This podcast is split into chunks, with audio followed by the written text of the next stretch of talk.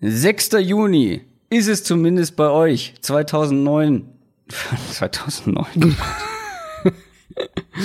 Die Zeit Komm, nochmal. Oh Mann. Die Hitze. Das ist auch ein gutes Intro.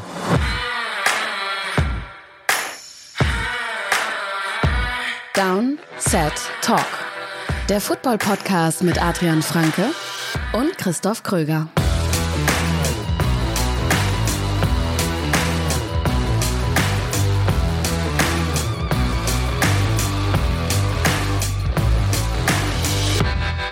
6. Juni 2019, neue Folge Downset Talk. Mein Name ist Christoph Kröger und mir zugeschaltet, wenn auch mit erheblichen Verbindungsproblemen. Discord will uns ärgern heute. Wir glauben, dass es an Discord liegt und nicht an unserem Internet. Ähm, ist wie immer Adrian Franke. Einen wunderschönen guten Tag. Ja, ich glaube auch, dass es an Discord liegt. Ich, ich, ich äh, wage zu behaupten, dass das Internet sogar relativ gut funktioniert, aber der ja. Discord möchte nicht. Nee, ja, wirklich, äh, wir hören uns beide teilweise nur sehr abgehackt, wissen manchmal nicht, ob der andere schon fertig ist mit seinem Satz. Falls wir da irgendwie äh, durcheinander kommen sollten, seht es uns bitte nach. Aber zugeschaltet ist eigentlich ein gutes Stich, Stichwort, ähm, denn wir haben heute eine Premiere zu feiern. Wir haben heute in der Folge tatsächlich mal einen Gast dabei. Nicht nur wir beide, die äh, sich miteinander unterhalten, sondern noch eine dritte Stimme wird mit dazukommen. Kann man schon, ja, man kann schon verraten, ja, wer es sein wird. Ja. Dominik von Football R. Ähm, so heißt die, die Seite, die er unter anderem mit betreibt, mit beliefert und die supporten uns schon seit einigen Monaten auf ihrer Seite. Ähm, er wird da gleich auch noch mal ein bisschen was zu sagen und der ist heute mit dabei, denn wir fangen heute mit unseren Division Previews an. Also eine ausführliche Analyse von allen acht Divisions, von allen 32 Teams. Wir gucken auf Offense, wir gucken auf Defense, auf Stärken, auf Schwächen. Bisschen, bisschen Prognosen und Predictions werden vielleicht auch mit dabei sein. Aber vor allem der Status Quo interessiert uns und Dominik wird als Giants-Fan heute mit dabei sein. Jetzt wisst ihr auch schon, um welche Division es gehen wird, nämlich um die NFC East, mit der wir heute starten werden. Bevor wir das machen, gab es aber noch ganz genau drei News, die wir für wirklich relevant halten. News aus der NFL. Und zwar eine, eine Verpflichtung. Ich für meinen Teil habe nicht schlecht gestaunt, war ein bisschen überrascht. Aber die Carolina Panthers haben Gerald McCoy verpflichtet. Er kam ja so ein bisschen als äh, ganz spät noch als ein ernsthafter Anwärter. Ne? Das war, hieß ja erst Browns und Ravens, so die die beiden Optionen, mhm. irgendwie einer von mhm. denen soll es am Ende werden. Ähm, ja, ich denke am Ende aus McCoys Sicht ist es jetzt gar nicht so unlogisch. Zum einen die Nähe zur Familie natürlich, die Möglichkeit, ähm, das spielt garantiert auch eine Rolle, zweimal im Jahr gegen Tampa Bay spielen zu können. Ähm, dazu auch die Chance in Carolina ähm, wirklich ein zentraler Teil der Defense zu sein, was in Cleveland, denke ich, eher nicht der Fall gewesen wäre. Ich glaube, in Cleveland hätten wir deutlich mehr von einer, von einer Rotation gesprochen in der Mitte der Line mit Sheldon Richardson, mit Larry Ogunjobi und dann McCoy. Ich denke, dass es in, ja, in Carolina, dass er eine, eine größere Rolle insgesamt haben wird. Ist im Endeffekt ein Jahr für 8,5 Millionen Dollar, also auch ein, ein guter Deal für die Panthers und natürlich deutlich weniger als das, was McCoy in Tampa Bay bekommen hätte mit seinem alten Vertrag. Der hatte letztes Jahr ähm, so, ja, seine schlechteste Saison kann man, glaube ich, sagen, als Pass-Rusher, jetzt seit einer ganzen Weile. Aber in Carolina wird er natürlich auch mit einer, mit einer ganz anderen Front um sich herum arbeiten können. Mit K1 Short neben sich, äh, Don Torrey Poe als weitere Option, dann außen, Bruce Irvin, Mario Addison, Brian Burns. Das ist jetzt, das sind keine Elite-Edge-Rusher. Ich würde so sagen, viele auch so viele Nummer 2 Edge-Rusher. Aber das ist keine, keine schlechte Front 4, Front 5, wie auch immer sich im Endeffekt dann ähm, darstellt. Die Panthers wollen ja angeblich auch mehr 3-4 Base dieses Jahr spielen. Und das könnte mit dem Spielermaterial auch, glaube ich, echt spannend werden, auch funktionieren. Und wir hatten ja im Endeffekt in, der, in den Off-Season-Folgen hatten wir ja gesagt, dass Carolina dringend was für den Pass Rush machen muss.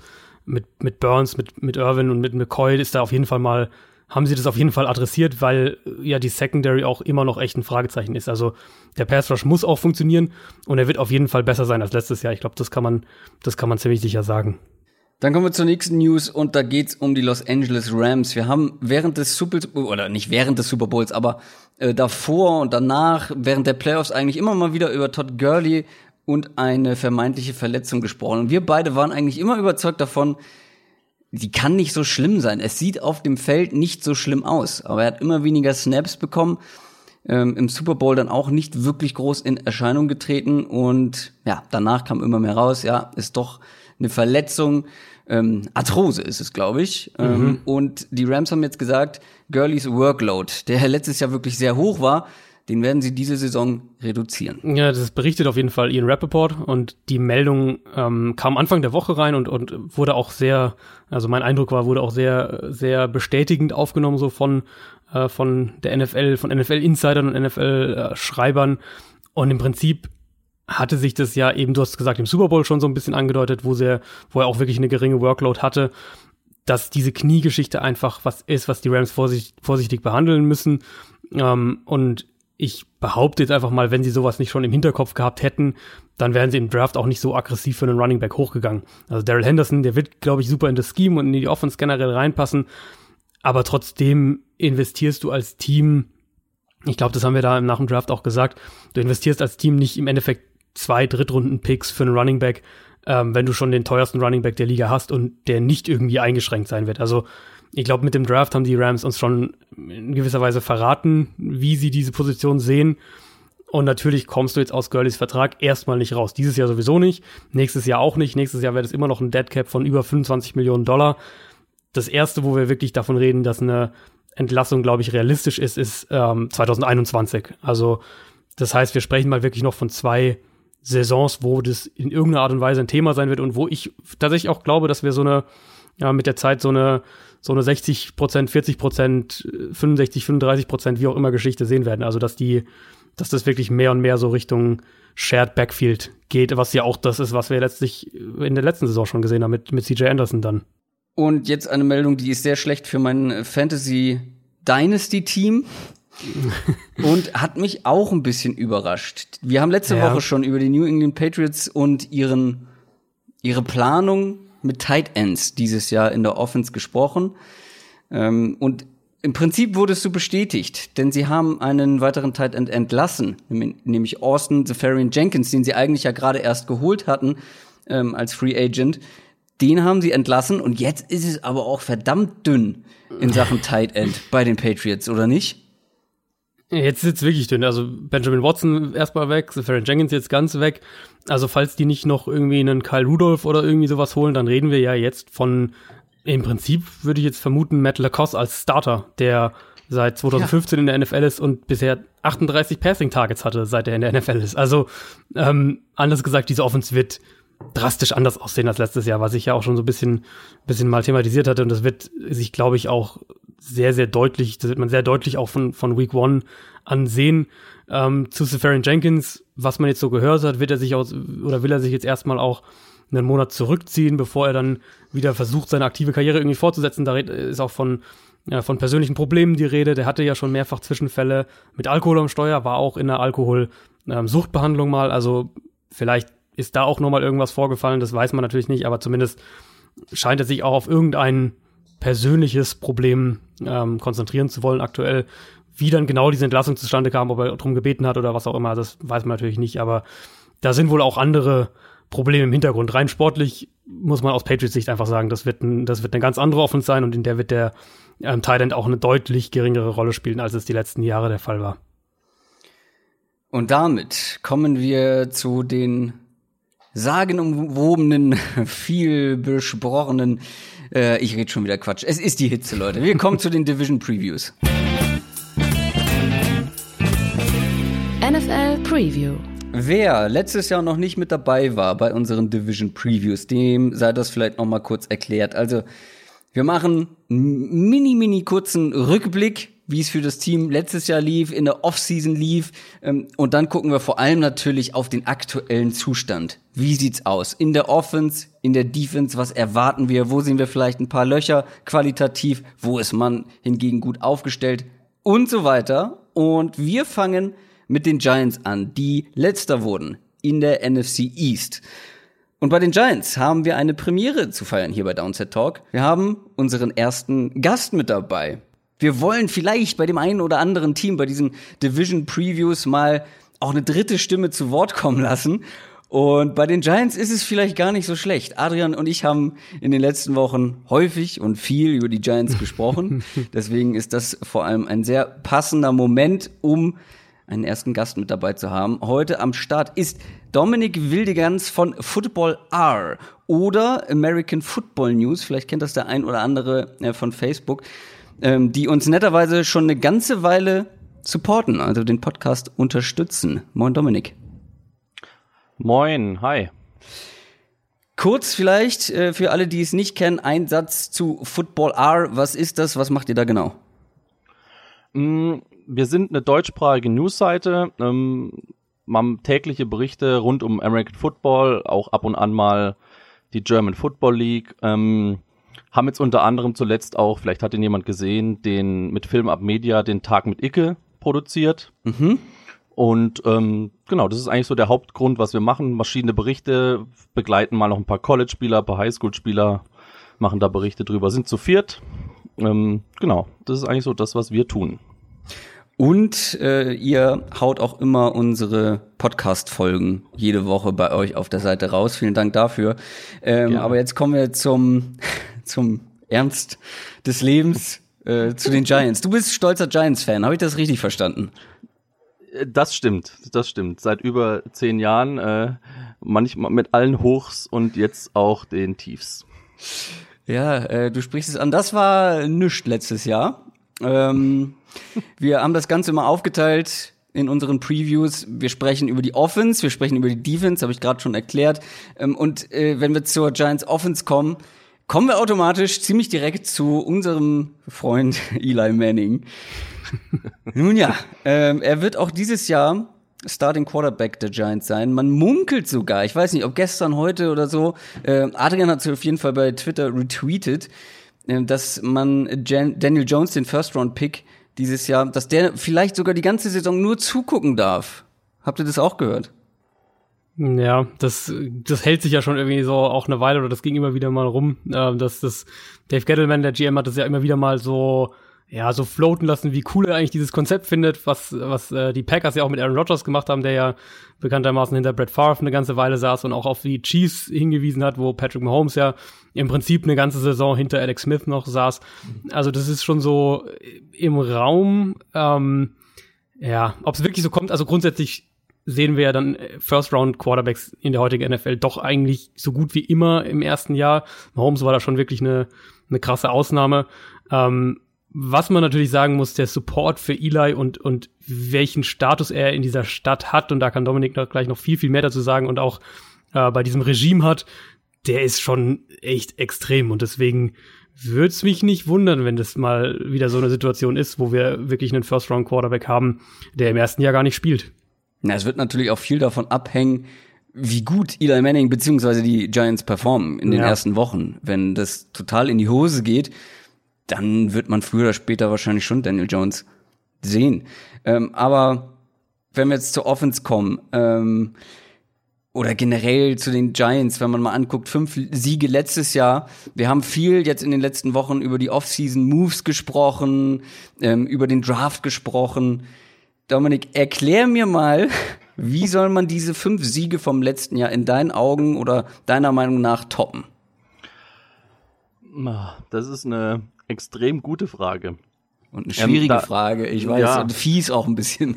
Ja, ja, also ich, ich habe, ich vermute, dass die Giants ähm, gar keinen Plan erstmal haben, diese fünf Spiele zu toppen, sondern dass sie aktuell sich damit abgefunden haben, dass es ein Rebuild sein muss. Jetzt kann man natürlich sagen, okay, Rebuild und dafür sp spielt ein 38-jähriger Quarterback und der Junge wird auf der Bank sitzen, aber ähm, ich vermute mal, dass da der Mr. Gettleman geschaut hat, wann war es denn zuletzt gut bei den Giants, also wann war es richtig gut.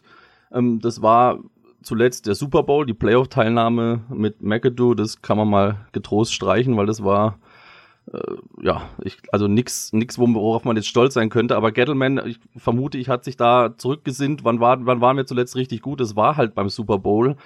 Was hatten die Giants dort? Ja, da hatten sie ein Team ohne große Stars, ähm, eine starke Defense, das ist jetzt aktuell auch nicht der Fall. Ähm, aber sie hatten halt einfach. Da kommen wir gleich noch auf jeden ja, Fall. Zu. Ja, da müssen wir leider drauf kommen. Ähm, die haben, sie haben keine Stars gehabt, sie hatten ein gutes Run-Game und eine gute O-Line. Ähm, aktuell hat er jetzt zwei davon schon mal abgehakt, nämlich die gute O-Line und ähm, das gute Run-Game. Bei der Defense, äh, da muss noch ein bisschen was kommen. Äh, ich weiß, dass Adrian es ähnlich sieht mit der guten O-Line und dem guten Running Game. Ich weiß aber auch, dass Adrian sehr viel Wert aufs Passing Game legt. und da haben wir ja beide schon unsere Zweifel geäußert. Insbesondere, weil man Odell Beckham Jr. abgegeben hat in dieser Offseason. Äh, man hat dazu jemanden wie Golden Tate geholt. Äh, Adrian hat immer wieder gesagt, da sind viele ja, Slot-Receiver, Leute, die für die Mitte des Feldes zuständig sind, unterwegs. Evan Ingram kommt noch mit dazu ähm, wenig Deep Threat. Sterling Shepard, auch einer, den du, Adrian, eher, eher im Slot siehst. Ähm, was glaubst du, was bekommen wir von den Giants offensiv denn zu sehen?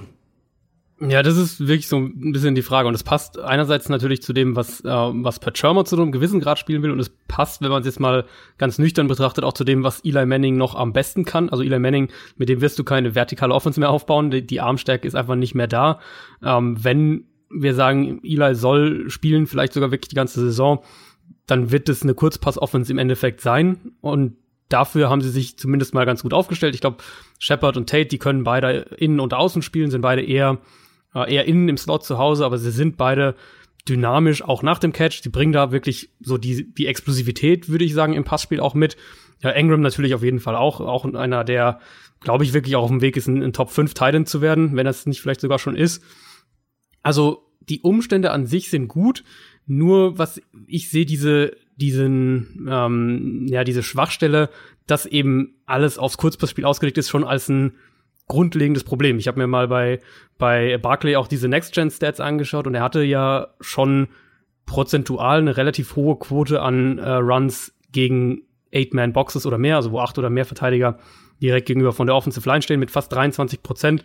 Das sind schon fast dreimal so viele, wie Todd Gurley prozentual letztes Jahr hatte und auch weit mehr als, ähm, ich sage jetzt mal, eindimensionale Runner wie ein Aaron Jones in Green Bay oder, oder Jordan Howard in Chicago hatte oder auch Adrian Peterson. Die hatten alle deutlich geringere Werte. Das heißt, Teams haben sich letztes Jahr gegen die Giants auch schon auf den Run fokussiert und die Box relativ ähm, aggressiv verteidigt, weil auch da dieses Element in der Offense schon gefehlt hat. Und wenn wir jetzt diesen Gedanken quasi weiterdenken, wenn Golden Tate also Odell Beckham in Anführungszeichen ersetzt, dann bekommt mir ja eine Offense, die eben noch stärker auf das Kurzpassspiel setzt und ich sehe da schon wirklich die Gefahr, dass sich so gut die Offensive Line auch vermutlich sein wird und davon gehe ich auch aus, dass sich aber Defenses so sehr auf den Run und auf das, das Kurzpassspiel fokussieren werden und dass die Giants dann zumindest mit Eli ähm, keine Alternativen haben werden.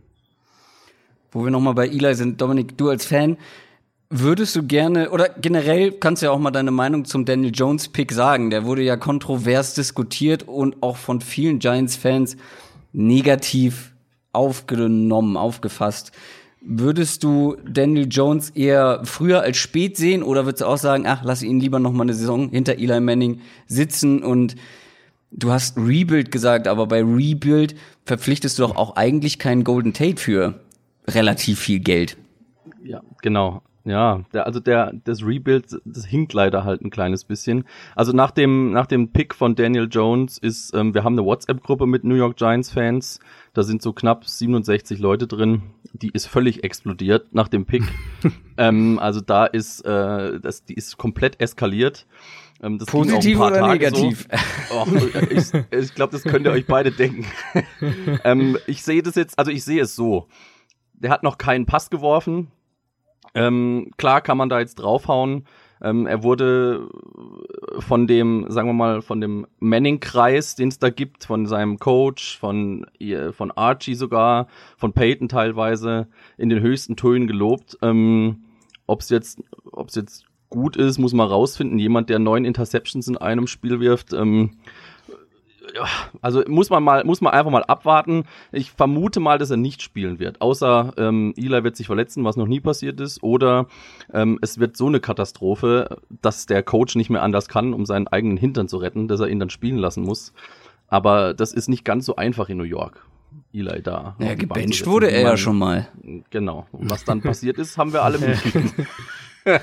also Man konnte sich dran auch gewöhnen. da ist unsere, genau, auch da ist äh, die Facebook-Gruppe und die WhatsApp-Gruppe dermaßen explodiert, als er den Eli gebencht hat, der McAdoo, da haben sie Also eigene sind das Memes alles Eli-Supporter da unter den also Giants-Fans? nicht, nicht, nicht alle, nicht alle, aber ähm, es gibt, es gibt großes, äh, großes Lager für Eli, es gibt ein großes Lager, die sagen jetzt bitte endlich mal, der alte Mann soll aufhören. Ähm, ich bin aktuell, ich glaube, zwischen den Lagern. Ich kann mich nicht entscheiden. Also ähm, Daniel Jones kann ich erst bewerten, wenn ich ihn mal in der Preseason zumindest mal ein paar Snaps gesehen habe. Ähm, aktuell sehe ich ihn nur in den Trainingsvideos und da äh, gibt's Highlight-Videos, die man da sieht und das war's, ja. Ein Highlight-Video war unter anderem auch ein Checkdown von ihm, also ich weiß nicht, ob das ein Highlight ist, aber ähm, das, die, aber das ist was anderes, was die Giants Marketingabteilung da macht. Ähm, nee, also ich vermute nicht, dass er spielen wird. Ähm, was ich hoffe, was meine große Hoffnung ist, dass, dass Eli durch den Druck, den er hat, den hat er jetzt definitiv durch Jones, ähm, dass ihm das vielleicht nochmal einen Antrieb gibt, ähm, jetzt sich nochmal zusammenzureißen für eine Saison. Und das muss dann aber auch keine äh, positive Saison werden mit positiven Siegen, sondern das muss mal eine werden, wo man nicht jedes Spiel äh, den Fernseher ausschaltet und denkt, warum habe ich mir das überhaupt angeguckt? Aber also das Problem ist ja aber auch so ein bisschen ne, mit den mit den Giants, ähm, wenn du jetzt die, diese Eli-Thematik haben, die Frage, die grundlegende Frage, einfach wenn man sich mal versucht, dann von aller Sentim- Sentimentalität so ein bisschen freizuschaufeln, die grundlegende Frage ist ja, wo kommst du mit Eli noch hin? Also wenn wir jetzt einfach mal nur auf die nächste Saison schauen, hast du mit Eli eine Chance, ein Playoff-Team zu sein? Da würden jetzt sicher die allermeisten, vermutlich auch Giants-Fans, äh, eher Nein sagen. Ob es dann eben nicht sinnvoller wäre zu sagen, okay, wir, es, es macht eigentlich wenig Sinn, Eli auf dem Feld zu lassen und wir, es macht eigentlich mehr Sinn, Daniel Jones jetzt wachsen zu lassen und ihn reinzubringen. Natürlich wird er auch seine Probleme dann am Anfang haben, ganz klar, aber wir haben ja eben gerade die ganzen Umstände angesprochen. Er kommt ja an sich in eine Situation, die der von, von Dak Prescott damals gar nicht so unähnlich ist. Natürlich war die Cowboys-Line nochmal eine, eine Stufe drüber, aber es wird eine gute Offensive Line sein. Es wird ein gutes Run-Game sein. Du hast einen, einen Top 5 Running Back dahinter. Du hast die Waffen. Also an sich ist da ja alles da und dann ist das eigentlich, glaube ich, die, die beste Methode, um Daniel Jones auch sch- schnell zu entwickeln. Und, und ich bin, oder ich versuche das immer so ein bisschen zu unterscheiden, ob ein Quarterback jetzt eher sitzen sollte ein Jahr oder nicht. Für mich ist es wirklich so die grundlegende Frage, reden wir primär von technischen Problemen. Und das ist ja, ähm, also geht es um Beinarbeit, um die Wurfmechanik, um irgendwelche solchen Sachen. Drew Lock ist da das Paradebeispiel dieses Jahr, wo ich glaube, da macht es wirklich Sinn, dass der nicht sofort spielt, weil der Sachen lernen muss, die er auf dem Trainingsfeld mit einem Quarterback-Coach besser lernen wird als auf dem Spielfeld gegen eine NFL-Defense. Bei Daniel Jones glaube ich, dass es tatsächlich sinnvoller wäre, ihn relativ schnell zu bringen. Einmal vor dem Hintergrund, dass ich, ich der Meinung bin, mit Eli wirst, wirst du nichts mehr gewinnen, im Sinne von ein Playoff-Spiel, in die Playoffs kommen, ein Playoff-Spiel gewinnen. Ähm, und ich bei Jones glaube, dass er am meisten davon profitieren wird, auch schnell zu spielen.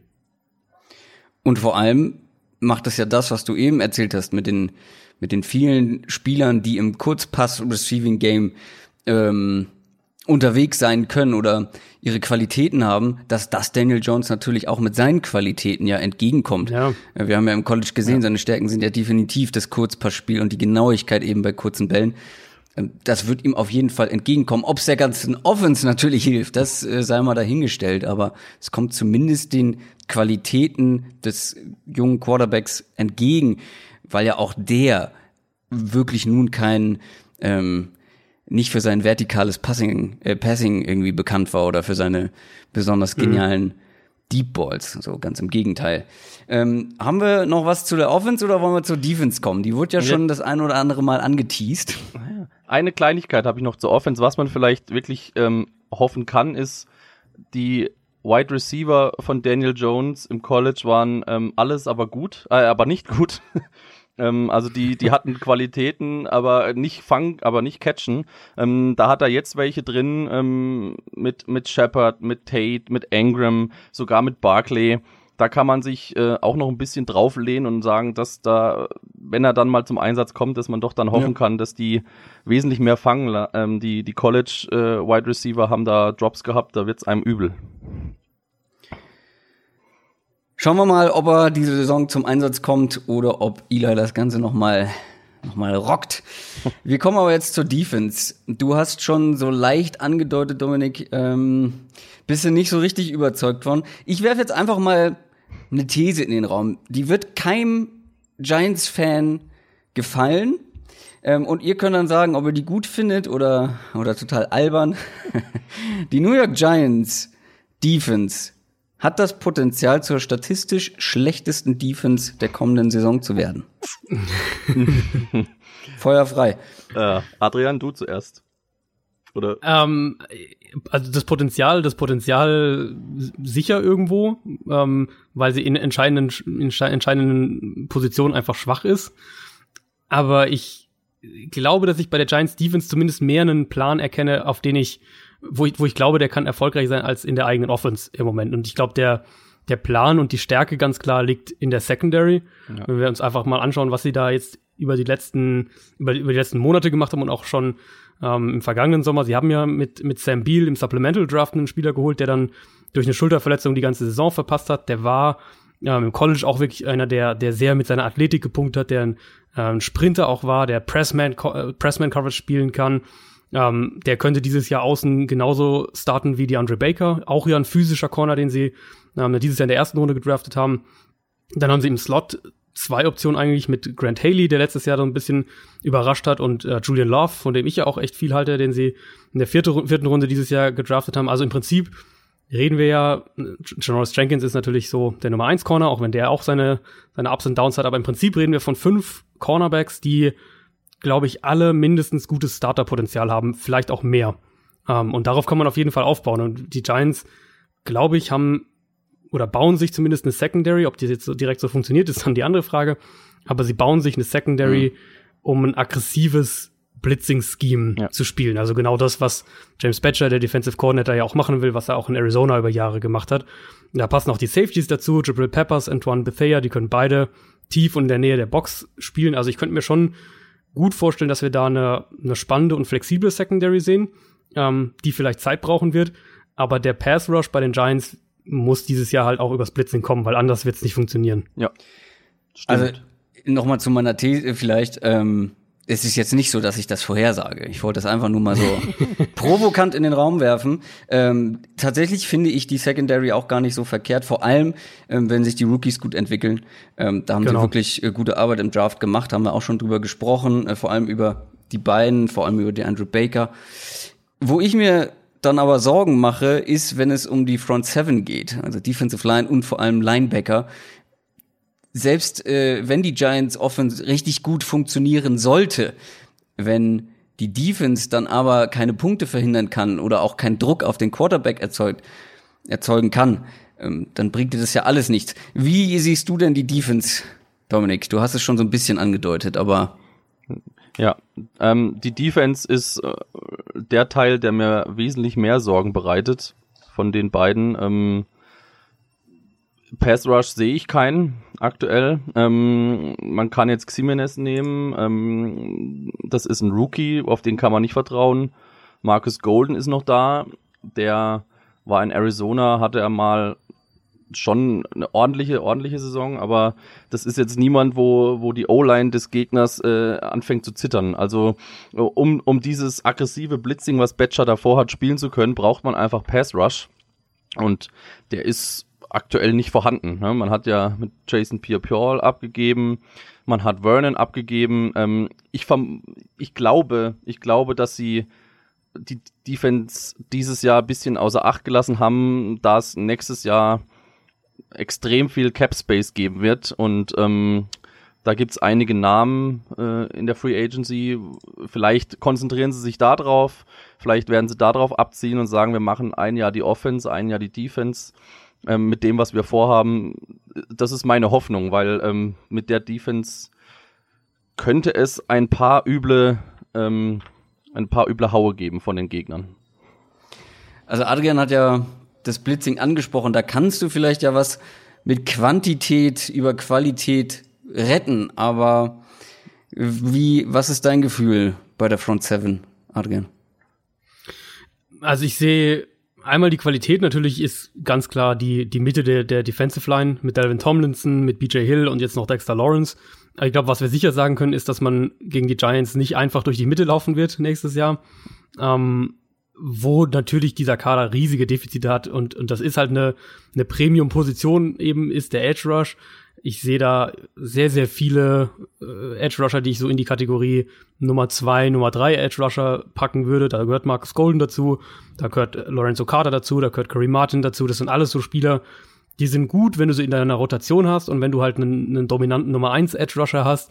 Aber wenn die irgendwie zusammen den Edge Rush produzieren müssen, ohne eben, dass man diesen Nummer 1 Edge Rusher hat, dann ist das, glaube ich, sehr, sehr schwierig. Und deswegen sehe ich einmal eben da das Problem. Also die Giants werden im Pass Rush übers Blitzing kommen müssen.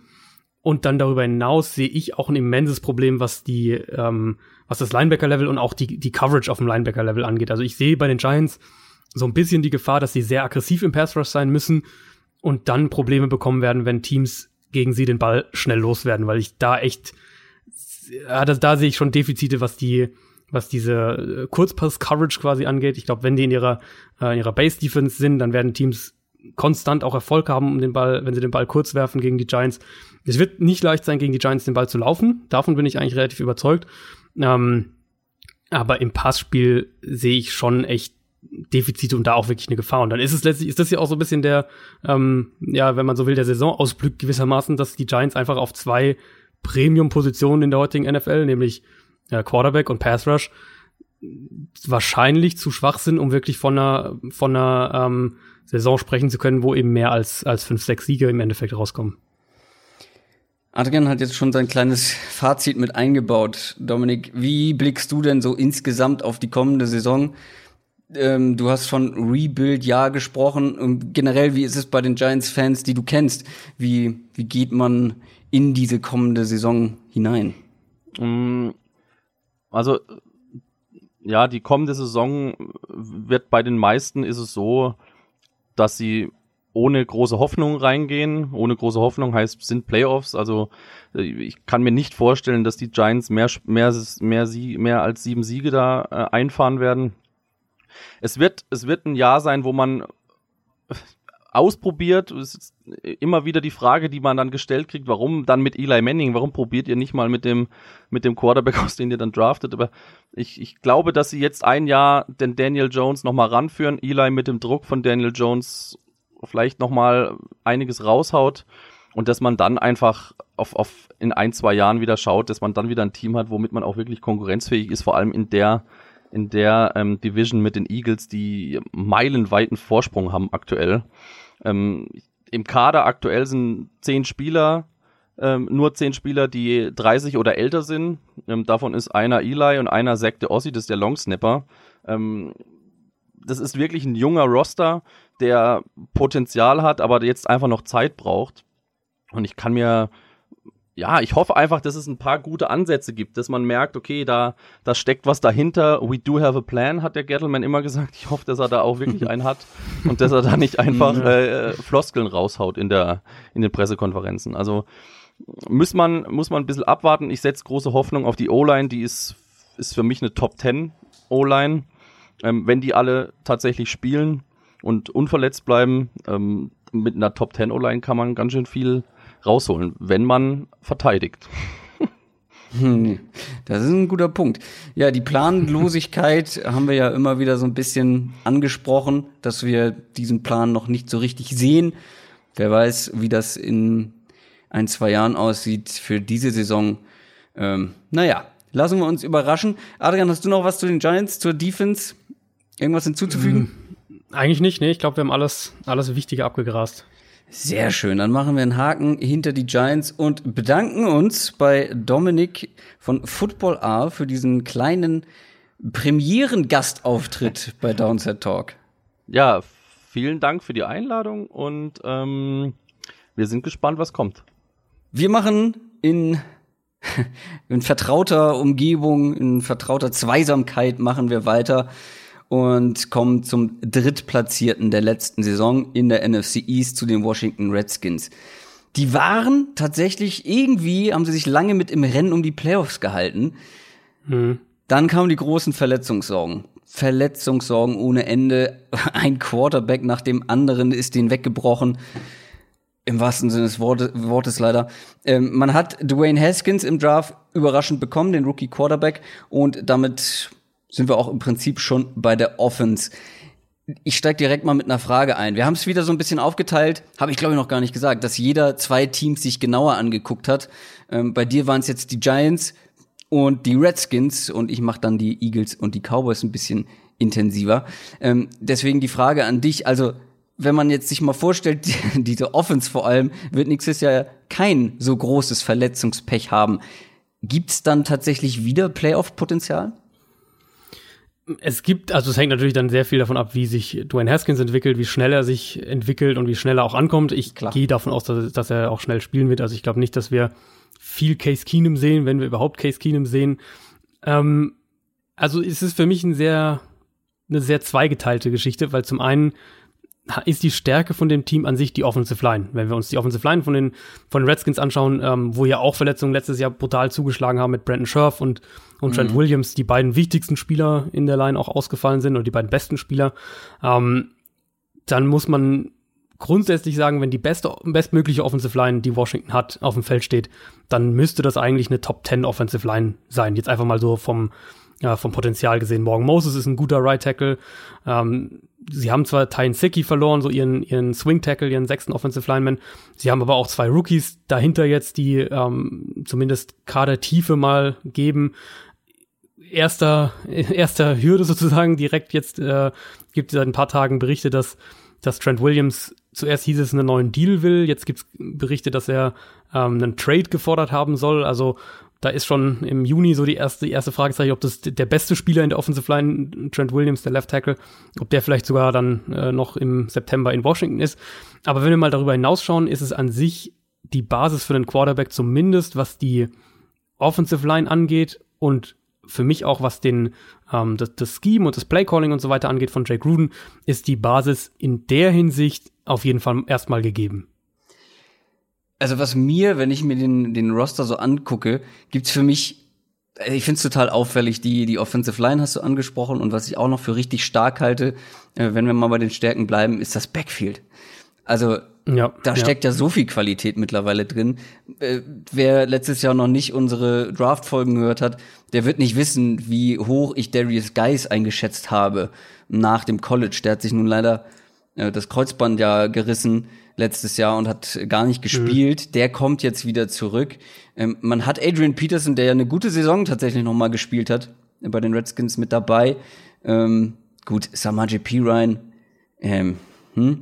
Chris Thompson als Receiving Back, wenn er denn mal fit ist, was ja auch nicht immer der Fall ja. ist, ein richtig guter Receiving Back. Und dann hat man sich auch noch mit Bryce Love irgendwie einen spannenden, explosiven ähm, Rookie im Draft geholt. Also diese O-Line zusammen mit diesem Backfield, da steckt jede Menge Potenzial drin, oder?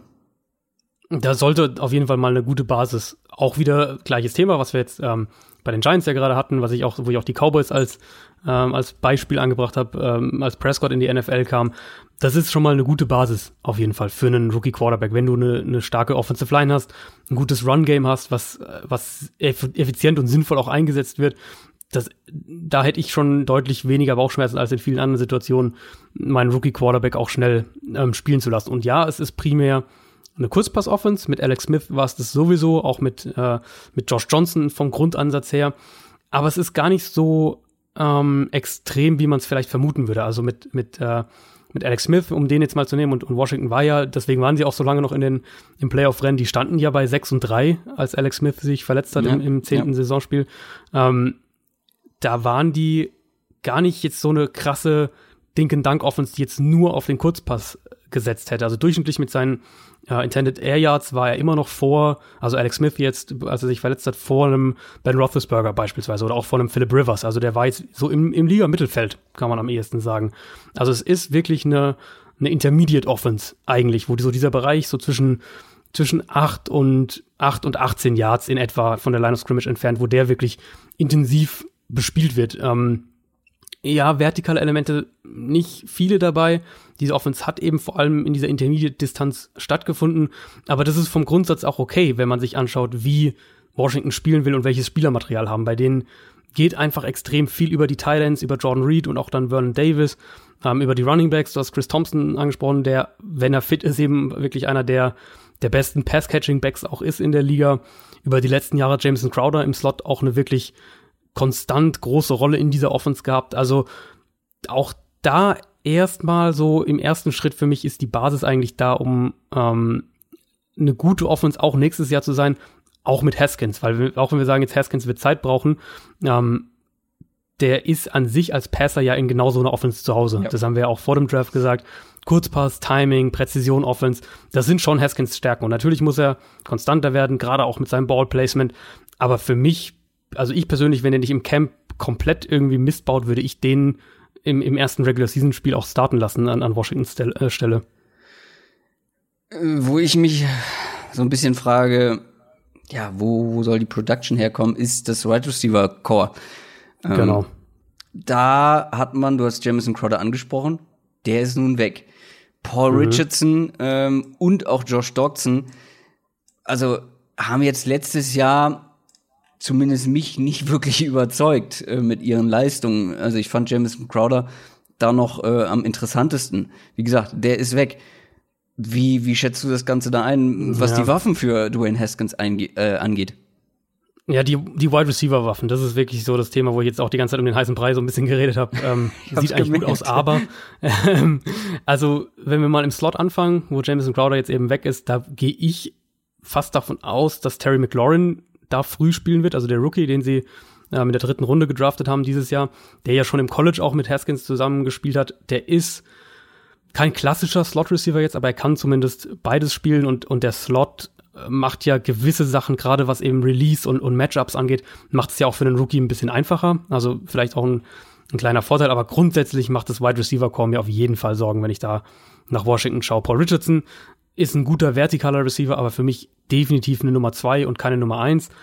Josh Doxson hat mir im College echt gut gefallen, aber hat jetzt in den letzten, ich glaube jetzt, er, der geht jetzt auch schon seine vierte NFL-Saison oder in seine, ja, ich glaube sogar in seine vierte, ähm, hat nicht ansatzweise das gezeigt, was man sich von ihm vor dem Draft erhofft hat. Und dann ist dahinter auch überhaupt keine Tiefe. Also da reden wir dann mhm, von, ja. von Spielern wie Brian Quick und, und Calvin Harmon. Das sind vermutlich, würde ich jetzt sagen, sind so die Receiver 4 und 5. Der verlässlichste Receiver eben ist weg mit Jameson Crowder. Und Washington war auch letztes Jahr wieder eine der 11 Personnel Offenses in der Liga mit über 70 Prozent ähm, in 11 Personnel. Ich bin sehr gespannt, wie das aussieht, könnte mir aber echt vorstellen, dass die im Wide Receiver Core nächstes Jahr echt wieder Probleme bekommen und dann kommen wir wieder zum Start äh, der Redskins Offense zurück. So viele zentrale Spieler eben in dieser Offense sind einfach verletzungsanfällig. Trent ja, Williams ja. fällt definitiv in die Kategorie. Jordan Reed, Chris Thompson hast du ja auch schon gesagt. Das sind einfach Spieler, wo man mittlerweile sagen muss, das ist dann kein Zufall, sondern da kann man nicht davon ausgehen, dass die mhm. alle ähm, für 16 Spiele zur Verfügung stehen. Und dann ist es für mich schon so einfach so ein bisschen, der Eindruck wurde jetzt bei der Vorbereitung auf die Folge wieder sehr, sehr stark.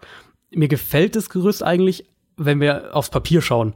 Aber es ist ein wackeliges Gerüst, weil wir jetzt einfach über, die, über bestimmte Spieler wissen, ähm, dass sie dass sie verletzungsanfällig sind. Und ich sehe dann im Endeffekt, wenn ich auf die Offense schaue, wieder die Gefahr, dass Washington eben in kritischen Positionen entweder zu dünn besetzt ist, wie Wide Receiver, zu unerfahren ist, Quarterback wäre da natürlich dann äh, die Hauptkategorie, oder eben so wie sie spielen wollen, auf den Positionen dann, wo Thailand und, und der Receiving Back ganz, ganz wichtige Rollen spielen, ähm, da extrem verletzungsanfällig ist. Deswegen ist es für mich eine Offense, die nächstes Jahr, glaube ich, echt ein schweres Stück Arbeit vor sich hat aber die Potenzial für 2020 und darüber hinaus, wenn wir eben schauen auf Haskins, auf McLaurin, vielleicht auch eben auf einen Calvin Harmon, wenn die einschlagen, ähm, die über nächste Saison hinaus echt Potenzial haben kann, die, glaube ich, nächstes Jahr aber wirklich, ähm, wie gesagt, ein hartes Stück Arbeit haben wird. Wo wir natürlich wieder bei meiner Einstiegsfrage wären, wenn diese Offense einigermaßen fit bleibt, hat sie Potenzial. Ja. Und ähm, ja. das war auch mein Gedanke dahinter, weil ich finde, auf dem Papier sieht das gar nicht so verkehrt aus, auch wenn mir nee. nicht nur die Tiefe im Wide Receiver Core fehlt, sondern auch die, die Spitzenqualität einfach. Ja, ähm, absolut, beides. Ja, ähm, aber ansonsten, äh, davon mal abgesehen, also auch Jordan Reed, du hast es ja gesagt, kann einer der besten Receiving Titans der Liga sein, war es nur jetzt mhm. über Jahre halt nicht mehr, weil er immer, immer wieder mit Verletzungen zu kämpfen hatte. Ähm, plus die O-Line, plus die Running Backs. Ähm, wie gesagt, auf dem Papier super, wenn die alle fit bleiben und man kann in der NFL eigentlich äh, nur in den seltensten Fällen davon ausgehen, dass alle fit bleiben, vor allem mit so viel Verletzungsanfälligen im Roster mit dabei. Aber lass uns zur Defense kommen. Ähm, die Defense hat letztes Jahr richtig stark begonnen. Ich kann mich noch daran erinnern, dass wir ja. wirklich nach den ersten paar Wochen geschwärmt haben von dieser Defense, ähm, vor allem gegen den Lauf, bärenstark. Aber sie haben halt eben auch stark nachgelassen, was natürlich dann auch mhm. vielleicht mit ein bisschen äh, Verletzungspech zu tun hatte ähm, oder auch mit anderen Faktoren. Man hat jetzt in der Offense ein bisschen mehr gemacht als in der Defense, aber da steckte ja eigentlich auch letztes Jahr schon äh, grundlegend mehr Qualität drin, oder? Würde ich so sagen, ja. Also sie, Washington hat ja über die letzten Jahre einfach viel in ähm, in die Front vor allem investiert, mhm. wenn wir vom Draft sprechen. Also Deron Payne, der, der Defensive Tackle, war der 2018er Erstrunden-Pick, Jonathan Allen, der 2017er Erstrunden-Pick, dieses Jahr Erstrunden-Pick, Montez Sweat. Also da sind ja schon drei Spieler, die vermutlich dieses Jahr alle früher oder später bei Sweat ähm, starten werden. Und also die Stärke dieser Defense ist ganz, ganz klar die Front Seven, beziehungsweise besser gesagt die Front Five. Ähm, Montez Sweat ersetzt da so ein bisschen Preston Smith, den sie ja in der Free Agency haben gehen mhm. lassen, was natürlich, wo man mal sagen, schauen muss, Erfahrung und so, muss sich erstmal entwickeln, ankommen in der NFL. Aber in puncto Talent und, und physisches Potenzial ist das ja sogar ein Upgrade, würde ich jetzt sagen. Ja. Ähm, Payne und Allen und auch Matt Ioannidis, das ist eine der besten drei, vier Defensive Lines in der NFL, meiner Meinung nach. Haben letztes Jahr auch alle wirklich gut Druck auf den Quarterback ausüben können. Ioannidis so ein bisschen der, der beste Pass-Rusher von den dreien, aber auch derjenige, der ähm, natürlich die, die vorteilhaftesten Matchups bekommt, weil sich viele Offenses auf, auf Payne und auf Allen konzentrieren. Aber das ist schon eine wirklich starke Gruppe und Ryan Kerrigan für mich immer noch gefühlt seit Jahren einer der am meisten unterschätzten Edge Rusher in der NFL. Der hatte seit 2014 jedes Jahr mindestens 60 Quarterback Pressures und seit 2014 äh, auch jedes Jahr zweistellige Sack-Zahlen über die letzten beiden Jahre 32 Sacks. Also der produziert einfach konstant eigentlich seit fünf Jahren in der NFL und, und trotzdem wird der selten jetzt so genannt, wenn es um die, um die Edge Rusher geht. Aber an sich ist das wirklich, wenn wir jetzt auf diese, also auf diese drei, Jonathan Allen, Deron Payne, Matt Ioannidis und dann eben Montez Sweat und Ryan Kerrigan dazuschauen, das ist schon richtig, richtig stark. Da, da muss sich Washington eigentlich vor keinem, äh, vor keinem anderen Team wirklich verstecken. Damit wären wir auch schon bei der Secondary angekommen. Ähm, da gab's äh, vielleicht die ein oder andere kleine Veränderung. Ähm, ich finde aber auch hier auf dem Papier zumindest nicht schlecht. Aber siehst du es eher als Schwäche dieser Redskins Defense, die Secondary? Also die Secondary ist für mich ehrlicherweise ein ziemliches Fragezeichen. Ich sehe ja. Linebacker mittlerweile, ähm, also Inside Linebacker als ein. Ach, die, als aber die haben wir auch noch nicht gesprochen, hast recht. Ja, die müssen wir auch noch. Genau. Ja, und, und ähm, also wir haben ja über die Ruben Foster Verletzung letzte Woche, glaube ich, sogar gesprochen und, und ich hatte ja da auch gesagt, dass es, dass der eine wichtige Rolle in dieser Defense gespielt hätte. Ähm, Zach Brown ist weg, Foster jetzt eben für die ganze Saison auch. Und ich sehe da jetzt schon mal wieder das erste Problem, was Coverage auf dem Linebacker-Level angeht. John Bostic ähm, ersetzt Ruben Foster, dazu eben Mason Foster, der jetzt wirklich maximal ein solider Linebacker ist, nicht mehr. Also ich glaube, da wird Washington Probleme bekommen. Ich bin gespannt, was sie mit Landon Collins da machen, den sie ja für unfassbar viel Geld in der Free Agency geholt haben. Ja. Ähm, und, und wie häufig wir den dann eben vielleicht als, als Linebacker in den Sub-Packages sehen. Das würde in meiner Meinung nach echt auch Sinn machen. Ähm, die Secondary ist für mich, also wenn wir jetzt von Cornerback sprechen, eigentlich abgesehen von Josh Norman ist das echt ein, ein riesiges Fragezeichen. Josh Norman ist natürlich gesetzt als Cornerback. Wenn ich heute raten müsste, würde ich tippen, dass äh, Dominic Rogers Cromartie den zweiten Outside Spot im Endeffekt bekommt als Starter.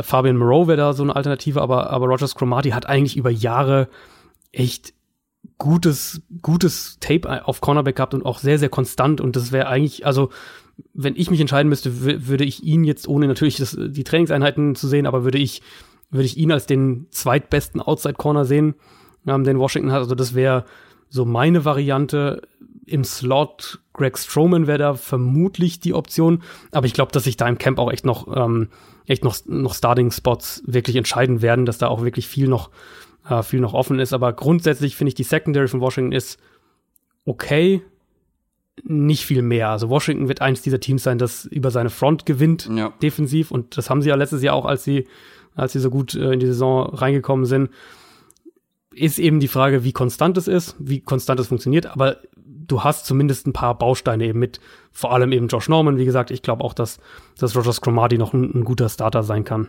Aber findest du nicht auch hier, vor allem in der Secondary, klar, Inside Linebacker hast du, hast du eh schon als Schwäche identifiziert, aber wenn jetzt zum Beispiel so ein Josh Norman ausfällt oder Landon Collins, dann wird's schon richtig dünn, oder?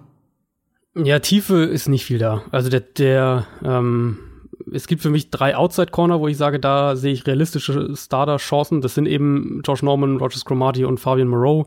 Mhm. Ähm, aber es gibt jetzt nicht die mega tiefe Qualität. Also auch wenn wir jetzt sagen, in der NFL Nickel Defense, also fünf Defensive Backs ist so ist, ist der Standard, dann finde ich, ist da ist dann, da wird's dann bei Washington auch schon schnell dünn. Ähm, ich sehe so ein bisschen die Gefahr, dass Teams oder dass, dass Washington eben keinen klaren Nummer 1 Corner hat. Das erstmal. Das, Josh Norman ist ein guter Cornerback, ist jetzt keiner, der, ähm, den ich jetzt in die Elite, Elite Cornerbacks reinsortieren würde. Er sich selber das, schon bestimmt. Er sich selbst auf jeden Fall. ähm, aber dass, dass das auch dann, dass das so ein bisschen dann auch einen Effekt haben kann, also dass Teams Washingtons Secondary gezielt angreifen können, mhm. wenn man es vielleicht am besten so sagen kann. Auf der anderen Seite, wenn wir jetzt, wir sind jetzt in der NFC East, ähm, wenn wir sagen, wir, wir sprechen beispielsweise nachher noch über eine Eagles Defense, die ja auch über die Front gewinnt und da ist die Front natürlich noch besser. Die Eagles haben für mich jetzt in der Secondary noch mal eine ganze Ecke mehr Fragezeichen als, ähm, als Washington, wo ich bei Washington wirklich schon sage, da sind so ein paar Puzzleteile sind halt wirklich eigentlich fix. Josh Norman natürlich, Landon Collins natürlich. ähm, und man hat so drumrum Qualität, aber halt jetzt nicht die Top-Qualität. Allerdings, wo du gerade die Division ansprichst und die Qualität in der Front der Redskins, ohne jetzt groß spoilern zu wollen, hm, wir haben eben schon über die Giants gesprochen, die sich verbessert haben in der Offensive Line.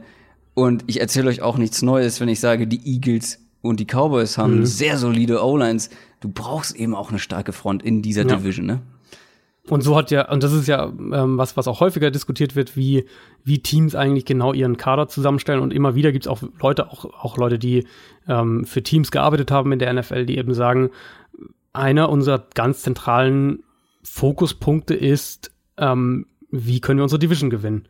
Was macht ja, unsere Division aus und wie können wir unsere Division gewinnen? Weil wenn wir unsere Division gewinnen, haben wir ein Playoff-Heimspiel und alles darüber hinaus äh, sehen wir dann so, so ein bisschen ja. jetzt übertrieben gesagt natürlich. Ähm, und Washington hat ja, wie, wie gesagt, seit Jahren einen Fokus drauf gelegt mit eben den Allen, Payne und Sweat Picks. Das waren jetzt in drei aufeinanderfolgenden Jahren ähm, Erstrunden-Picks und die dann eben zu so Spielern wie Ryan Kerrigan, die sie ja, die sie schon seit einer ganzen Weile haben. Also, das ist auch ganz klar, wo, wo Washington da seinen Fokus drauf legt. Und ich, ähm, auch Landon Collins passt so in dieses, ähm, wir wollen eine physische mhm. Defense sein, die hart hitten kann und, und ähm, sind ja auch viele ehemalige Alabama-Spieler, das ist ja auch kein Zufall. Also, das ist schon so was, wo die, wo Washington wirklich auch einen Fokus drauf gelegt hat über die letzten Jahre. Wollen wir weitermachen mit den Philadelphia Eagles? Oder hast du noch was äh, zu den ja, Redskins? Nee, ich glaube, äh, ich glaube, also für mich so ein bisschen der, der Ausblick bei Washington, das kann man mhm. vielleicht nur in einem Satz mhm. sagen, war, dass ich ähm, das als ein Übergangsjahr in gewisser Weise sehe. Ja. Ähm, Gerade eben für die Offense hatten wir ja thematisiert, wo ich aber auch sage als Zusatz, dieses Übergangsjahr sieht deutlich besser aus, als ich es mir im Februar oder März noch ähm, gedacht hätte, weil man eben Haskins im Draft bekommen hat. Wenn das, wenn das so nicht passiert wäre und man wäre mit, mit Keenum und Colt McCoy in die Saison gegangen, dann wäre das schon echt, echt trüb gewesen, so ja. als, ähm, als Ausblick. Natürlich ist der Vertrag von Alex Smith ein Handicap, ähm, aber jetzt mit Haskins kann man 2019 zumindest so als ein Sprungbrett für die Jahre danach sehen. Trotzdem unterm Strich für mich 2019 eher ein Übergangsjahr, das das Potenzial hat für einen Ausreißer nach oben, falls eben diese vor allem offensiven Schlüsselspieler fit bleiben und falls Haskins natürlich schneller einschlägt, als wir es jetzt erwarten würden. Ja, aber wie du schon sagst, das Grundgerüst sieht halt schon ganz gut aus.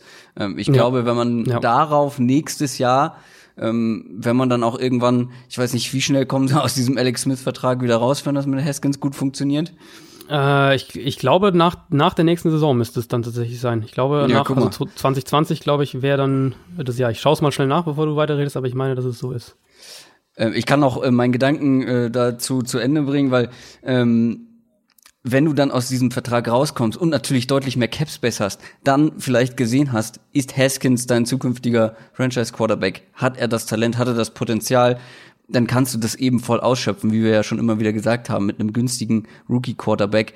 Das Grundgerüst ist da. Wenn du dann auch noch das, äh, den Cap Space zur Verfügung hast, um drumherum zu bauen, um vor allem auch für mehr Tiefe zu sorgen, die ja momentan auf vielen Positionen eben noch fehlt, dann kannst du da wirklich in den nächsten Jahren halt auch angreifen. Und äh, ich glaube, dass die Redskins zumindest, wie gesagt, dieses Grundgerüst, diese Basis einfach haben und jetzt ähm, in diesem Jahr auch so ein bisschen gucken müssen, was ist mit einem, ich glaube, bei Josh Doxson hat man schon gesagt, dass man die ähm, 50-Year-Option nicht zieht. War das, war das Josh Doxson?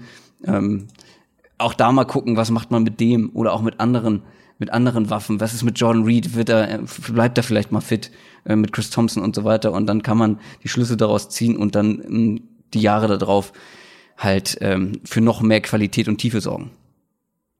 Ähm, ich habe jetzt mal nachgeschaut, ja. also Alex Smith, der tatsächlich erst 2021, wo sie wirklich rauskommen. Äh, für nächstes Jahr, wenn sie nächstes Jahr irgendwie kriegen wollen, dann müssten sie schon so einen äh, so einen Trade irgendwie einfädeln, wo man dann irgendwie einen so wie dieser Osweiler Trade damals, dass man irgendwie einen Draftpick draufpackt und äh, und sagt, ihr übernehmt dafür den Rest des ähm, des Gehalts und so weiter. Also Nächstes Jahr wäre es noch über 30 Millionen Dead Cap, wenn sie ihn entlassen würden. Ähm, dann vergesst alles das, was ich gerade gesagt habe, ist, über äh, nächstes Jahr. Gut, aber du baust dir deine Basis ja trotzdem auf. Das ja. machst du ja unabhängig letztlich, ja. ähm, letztlich davon. Und, und wir alle wünschen natürlich Alex Smith nur das Allerbeste, aber dass der nochmal spielt oder dass der irgendwie, dass man den jetzt nach der Saison irgendwie traden kann oder sowas, ich glaube, da realistisch, also aus sportlichen Gründen traden kann, aus, ich glaube, realistisch erwartet das niemand mehr. Lass uns mit den Philadelphia Eagles weitermachen. Ich weiß nicht, wie es dir geht, wenn du noch mal an letzte Saison zurückdenkst, an die Eagles-Saison. Irgendwie hatte ich immer das Wort durchwachsen im Kopf. Auch wenn man mhm. dann äh, in die Playoffs gekommen ist über die Wildcard, hatte 9 und 7 Rekord und dann gegen die Saints verloren hat, wo man sich ja auch nicht so schlecht verkauft hat. Ähm, irgendwie, weiß nicht, hatte ich so ein durchwachsenes Gefühl, was die Eagles und letztes Jahr angeht. Und vor allem, ja ähm, um dann, um dann jetzt direkt mit der Offense anzufangen. Nick Foles musste am Ende mal wieder einspringen, musste den Hero machen. Nick Foles wird dieses Jahr nicht mehr einspringen können. Carson Wentz ist da und ich habe es hier ganz dick stehen, muss fit bleiben. Punkt. Ja. Carson Wentz, also das ist so extrem wichtig für diese für diese Offense, dass Carson Wentz fit bleibt, eben wenn Nick Foles auch nicht mehr einspringen kann. Ähm, aber ich finde, dass er nicht nur fit bleiben muss, sondern ich finde auch qualitativ, leistungstechnisch noch wieder eine Schippe drauflegen sollte und sich wieder mehr in Richtung mhm. 2017er Saison bewegen, weil ich weiß nicht, ob du auch ein ähnliches Gefühl hast bei Carson Wentz und wie, wie er so wahrgenommen wird. Da schwingt noch ein Hauch Glorifizierung mit rum, oder? So ein gewisser Hype von dieser 2017er Saison, wo er eben auf MVP-Kurs war, bevor er sich verletzt hat. Weil letztes Jahr ja. Das war ja. okay, aber jetzt nicht umwerfend, ne? Das geht auf jeden Fall noch mit. Und das ist äh, ähm, bei ihm natürlich auch so eine Mischung aus, er hat halt alle physischen Möglichkeiten erstmal. Also er ist halt groß, er, er kann jeden Ball, er hat den Arm, er kann äh, diese Off-Plattform, er kann aus der Bewegung rauswerfen. Er hat 2017 eben aus physisch und, und, und mechanischer, technischer Sicht hatte so sehr viel gezeigt, äh, was auch mhm. sehr positiv mhm. hängen geblieben ist. Gleichzeitig natürlich spielt Carsten Wentz jetzt auch also mindestens mal seit 2017 eben in unglaublich guten Umständen, wenn wir auf die Eagles wieder schauen. Also Offensive Line hast du ja auch schon kurz angesprochen. Äh, Coaching ist sehr gut, auch wenn sie letztes Jahr da so ein bisschen wackeliger waren. Ich glaube, da hat man schon auch gemerkt, dass sie die, ähm, dass sie die beiden offensiven Assistenzcoaches mit John DiFilippo und Frank Reich eben verloren haben. Das hat auf jeden Fall da eine Rolle gespielt. An sich stimme ich dir erstmal voll zu, was die den Eindruck angeht. Ähm, durchwachsene Saison. Ich habe jetzt gerade eben den den Spielplan der Eagles letztes Jahr nochmal aufgerufen. Die hatten ja bis dann die letzten drei Saisonspiele haben die nie mehr als zwei Spiele am Stück gewonnen. Ja. Und über die ersten elf Spiele überhaupt keine Siegesserie. Also da haben sie immer gewonnen, verloren, gewonnen, verloren und so weiter. Genau. Also das ist schon ähm, für die Möglichkeiten, die dieses Team eigentlich haben sollte, weil für mich ist es eins der zwei, drei komplettesten Teams der Liga insgesamt gesehen, ähm, war das schon, fand ich, auch eine enttäuschende Saison zu einem gewissen Grad. Du hast gerade schon die, die Umstände in der Offense für Wentz angesprochen mit denen wollte ich auch einsteigen, weil er kann sich definitiv nicht über zu wenig Support beschweren. Und mittlerweile, nee. dazu kommen wir gleich, nirgends mehr in dieser Offen Offense. Also, wenn wir zu den Receivern gucken, da hat man Elton Jeffrey, der letztes Jahr auch wieder eine gute Saison hatte. Nelson Aguilar, okay, ja, kann man drüber streiten, aber jetzt hat man eben auch mit Deshaun Jackson noch so ein Speed-Element wieder in diese Offense, und vertikales Element mit dazu bekommen. Ja, der ist vielleicht nicht mehr der Jüngste, aber er ist immer noch sehr, sehr schnell und das hat man auch letztes Jahr noch gesehen bei den Bucks. Dann hat man sich im, im Draft JJ Arcega Whiteside den, wie ihr ja wisst, besten Receiver der Draftklasse geholt. ähm, und wir haben dann auch schon direkt nach dem Draft gesagt, das ist eine super Ergänzung. Der wird vielleicht nicht so viel auf dem Feld stehen, aber ähm, ist eine super Red Zone Waffe, ähm, der vor allem eben bei bei Red Zone Situationen echt schwierig zu verteidigen ist und da hat man dann ja zusätzlich ja. zu zu Elton Jeffrey, Hassiger Whiteside auch noch zwei richtig gute Tight Ends. Zach Ertz hat letztes Jahr alles zerstört, was was irgendwelche äh, Receiving Tight End Stats angeht. Und Dallas Goddard, den darf man ja nicht unterschätzen. Also ich habe mir das nochmal angeschaut ich finde, der ist so ein bisschen unterm Radar geblieben. Ähm, der hat, wenn man sich mal so Advanced Stats anguckt, oder nicht Advanced Stats, sondern so äh, Stats anguckt, die keine Total Stats sind. so kann man das, glaube ich, zusammenfassen. ähm, echt ähnliche Werte wie, wie Zach Ertz. Also sowas wie Yards per Reception, Completion Percentage, beziehungsweise wie nennt man das äh, bei den Receivern? Ähm, äh Gute Frage. Completion Percentage ist falsch. Aber Percentage? Hä? Receiving Percentage, irgendwie sowas. Ja, okay, also wie oft, wie viele Targets er gefangen hat in seine Richtung. Ähm, Yards after Catch. Catch Percentage. Catch. Percentage, danke. Ähm, Yards after Catch, so diese ganzen durchschnittlichen Sachen. Natürlich hält er in Total Stats nicht mit Zach Ertz mit, aber aber solche Geschichten, da hat man wirklich zwei richtig, richtig gute Receiving Tight Ends und die O-Line ähm, hat man größtenteils zusammengehalten. Vor allem hat man mit Jason Kelsey und Jason Peters verlängert. Vor allem natürlich mit Kelsey. Das ist extrem wichtig. Einer der besten, besten Center in der, in der ganzen Liga. Im Draft dann auch noch Andrew Dillard geholt. Ähm, ein, ein Tackle, der dir, glaube ich, auch ganz gut gefallen hat. Ja. Ähm, also die, die, der Support, die Umstände könnten eigentlich kaum, kaum besser sein. Äh, du wirst wahrscheinlich im, gleich noch die, die Guard-Position vielleicht ansprechen. Ähm, mhm. Als kleine Schwäche.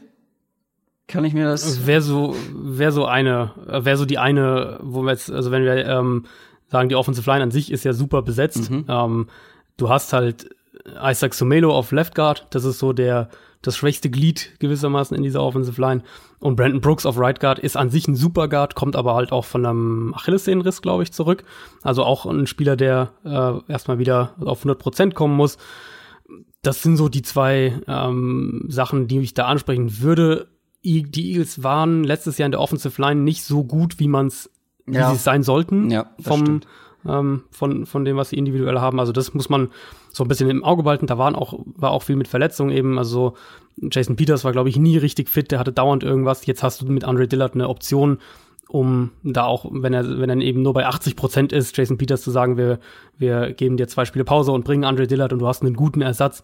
Also, das hilft schon, aber von der Eagles Line will ich dann nächstes Jahr eben auch wieder sehen, dass sie das spielt, was sie kann. Und sie kann halt eine Top 5, Top 4 Line in der NFL sein, ähm, rein von der individuellen Qualität her. Und sie war das ja auch schon, aber sie war es eben letztes Jahr nicht. Und zu den Waffen wollte ich nur ganz kurz noch sagen, was ich halt super spannend finde, ist die, ähm, die Vielfalt an Möglichkeiten, die du jetzt einfach mhm. hast, wenn du, mhm wenn du Doug Peterson bist. Also du kannst ja wirklich rauskommen mit einem, mit vier Wide Receivern, mit Jeffrey und Asega Whiteside als, äh, als deine Outside-Leute gewissermaßen, Deshaun Jackson als den und, und Nelson Aguilar ja zu einem gewissen Grad auch eben als Spieler, die auch aus dem Slot heraus vertikal angreifen können und, und kannst das natürlich auch rummischen. Du kannst auch Asega Whiteside mal nach innen stellen, Deshaun Jackson nach außen. Also da hast du einmal eine immense Vielfalt an Möglichkeiten.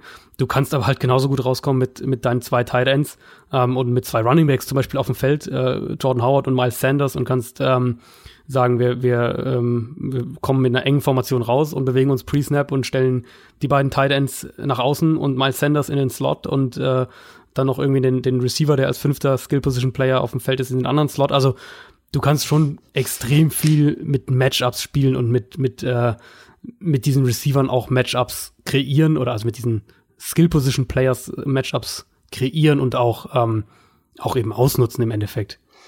Das Backfield hatte ich jetzt noch gar nicht angerissen. Ähm, das liegt so ein bisschen daran, wir wollten es ja immer so ein bisschen aufteilen, ne? Erst die Stärken und dann die Schwächen ne, von zum Beispiel so einer mhm. Offense zu machen. Mhm. Aber ich finde, die, diese Schwachstelle in der Line ähm, ist im Prinzip mittlerweile, wie ich finde, die einzige Schwäche auf dem Papier in dieser Offense. Weil was letztes ja. Jahr definitiv eine Schwäche war, war das Backfield. Ähm, Im Schnitt hatte man unter 100 Rushing Yards pro Spiel. Ähm, hier vielleicht auch noch mal ein schönes Argument. Wir hatten ja letztes, letzte Woche am Ende diese Diskussion, der Wert von Running Backs und so weiter. Und ich finde, da hat man ganz gut gesehen, dass die Qualität eines Running Backs schon äh, noch irgendwie, da stimmst du mir ja auch zu, ähm, schon noch einen Unterschied machen kann. Ähm, weil die Line, ja, okay, sie war vielleicht nicht so gut, wie man das hätte erwarten müssen bei den Eagles, aber trotzdem das, was sie mit dieser Line in Sachen Running Game rausgeholt haben, war dann schon relativ wenig.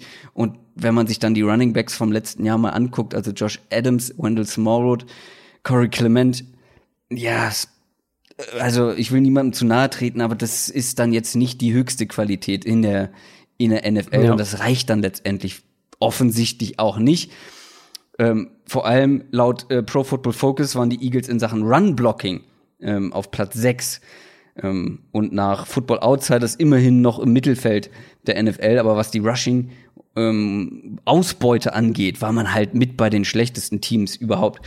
Aber äh, was ich ansprechen wollte, ist, dass sie eben im Backfield, was eben letztes Jahr so eine Schwäche war, ordentlich was getan haben. Sie haben richtig günstig Jordan Howard geholt. Wie ich finde, überraschend günstig. Ähm, und Miles Sanders in Runde zwei gepickt. Sanders mögen wir beide sehr, hat das Potenzial, ein Three-Down-Back zu werden. Das auf jeden Fall. Ähm, wo man aber sagen muss, Doug Peterson ist jetzt nicht dafür bekannt, dass er ähm, ein Workhorse Running Back hat und den dauerhaft auf dem Feld lässt, sondern er ist jemand, der gerne rotiert ähm, im Backfield. Und ich glaube vor allem Jordan Howard wird vor allem in den ersten Wochen sehr viel First und Second Down Arbeit bekommen, Goal Line Arbeit bekommen ähm, mhm. Sanders ist vielleicht der talentierteste Running Back da jetzt mittlerweile im Backfield, aber ähm, so, so im Gesamtpaket auf jeden Fall. Aber Jordan Howard ist auch ein sehr, sehr guter Runner, wie ich finde. Ich finde, das vergisst man so ein bisschen, ähm, wie gut der bei den Bears halt teilweise war in den letzten Jahren. Und dazu natürlich auch noch viel erfahrener. Sanders hatte nur ein Jahr als Starter im College. Ich glaube, der wird langsam rangeführt ähm, an die NFL und vor allem hat man ja die ganzen anderen Optionen ja auch noch, die sind ja auch noch alle da.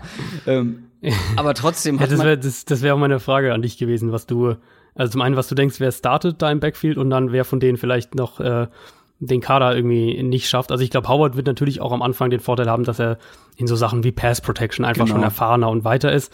Und das ist äh, das ist halt nichts, was man jetzt in den Stats irgendwie sieht, aber an sich ist es äh, unglaublich wichtig und Coaches legen da auch sehr viel Wert drauf.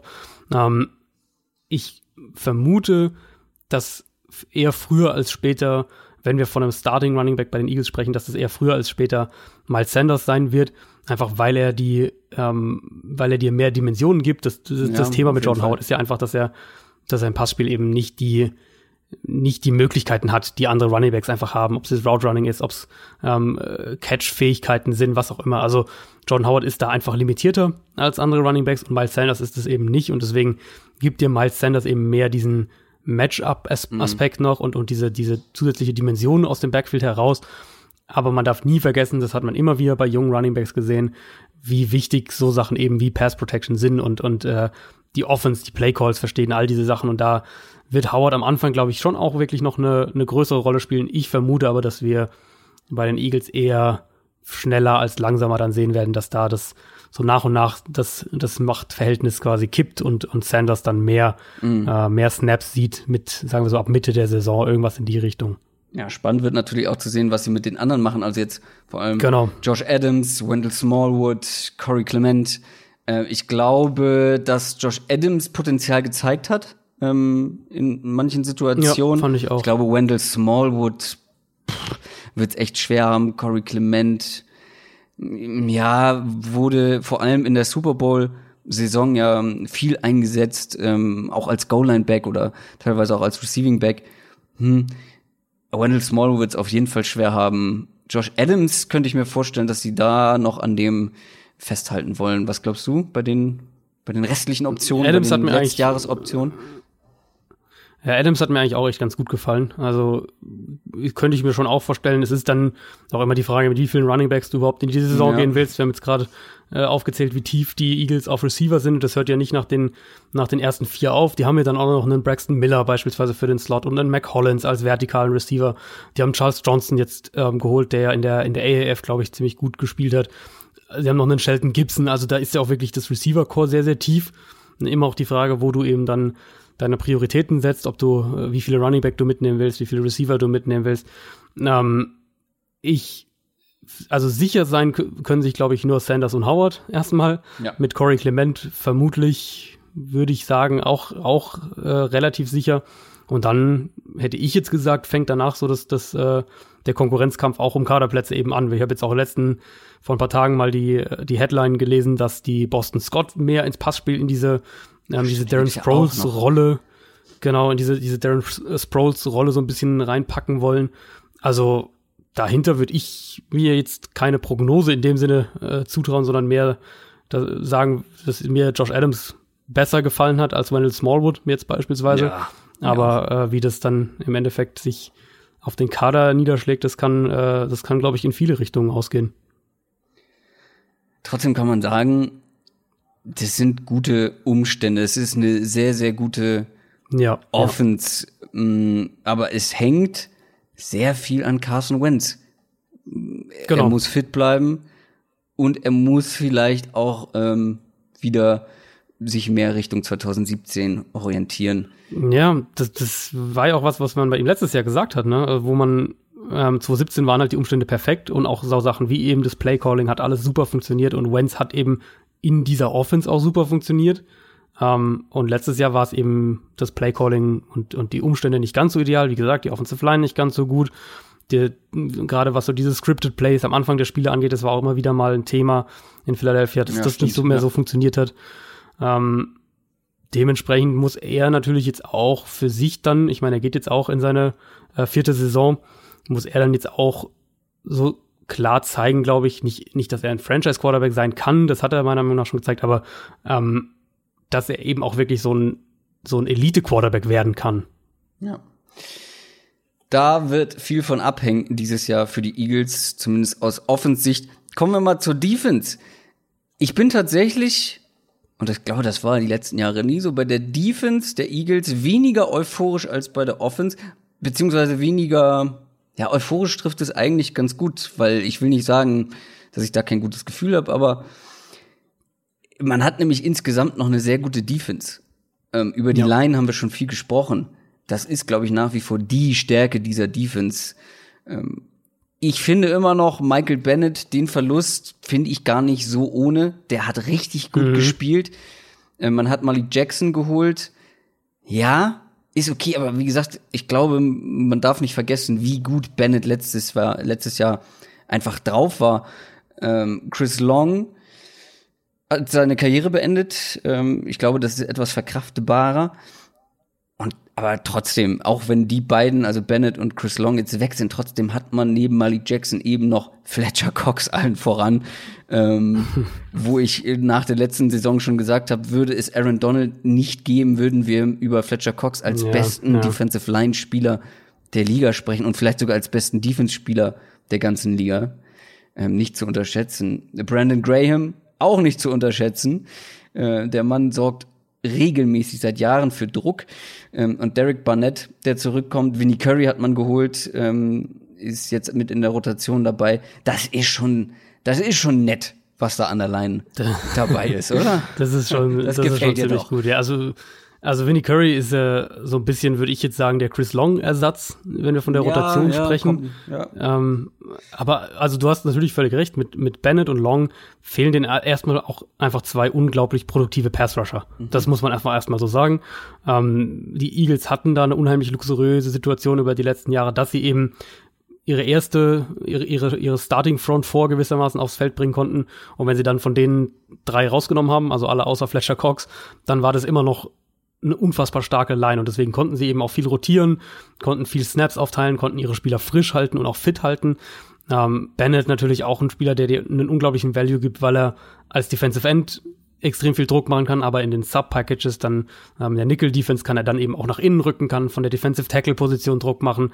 Das Element fehlt jetzt so ein bisschen. Malik Jackson ist sicher nicht der Pass-Rusher, der Michael Bennett ist, also auch nicht in der, äh, auch nicht was Effizienz oder Produktivität angeht, mal ganz davon abgesehen, dass er einfach ein anderer Spielertyp ist, mehr eben der Defensive Tackle. Aber an sich, wenn wir uns das einfach mal nur anschauen, eben diese, wieder diese Starting Four mit Barnett und Graham außen und Cox und äh, Malik Jackson innen und dann eben sagen, gut, wenn wir jetzt mal anfangen, Spieler auszutauschen im Spiel, um zu rotieren. Vinny Curry ist eine solide Option, so als dritter, vierter Edge Rusher. Ähm, du hast so einen Josh Sweat, der sicher auch irgendwie so mal ein bisschen eine größere Rolle bekommen wird. Sie haben in der vierten Runde dieses Jahr Sharif Miller gedraftet, der auch so eine Edge-Rolle in der Rotation sicher haben wird. Ähm, sie haben Timmy Jernigan dann in der Mitte noch, der dann einen Malik Jackson vertreten kann. Also die Qualität ist da schon immer noch echt enorm. Das muss man ganz klar sagen. Auch ganz nett finde ich eigentlich die Safety-Position, wenn wir mal ähm, mhm, direkt zur ja. Secondary weitergehen. Also Michael Jenkins natürlich, Rodney McLeod, ähm, einer der vielen Verletzten letztes Jahr in dieser Secondary. Da mhm. gab es ja vor allem durch Verletzung echt Probleme.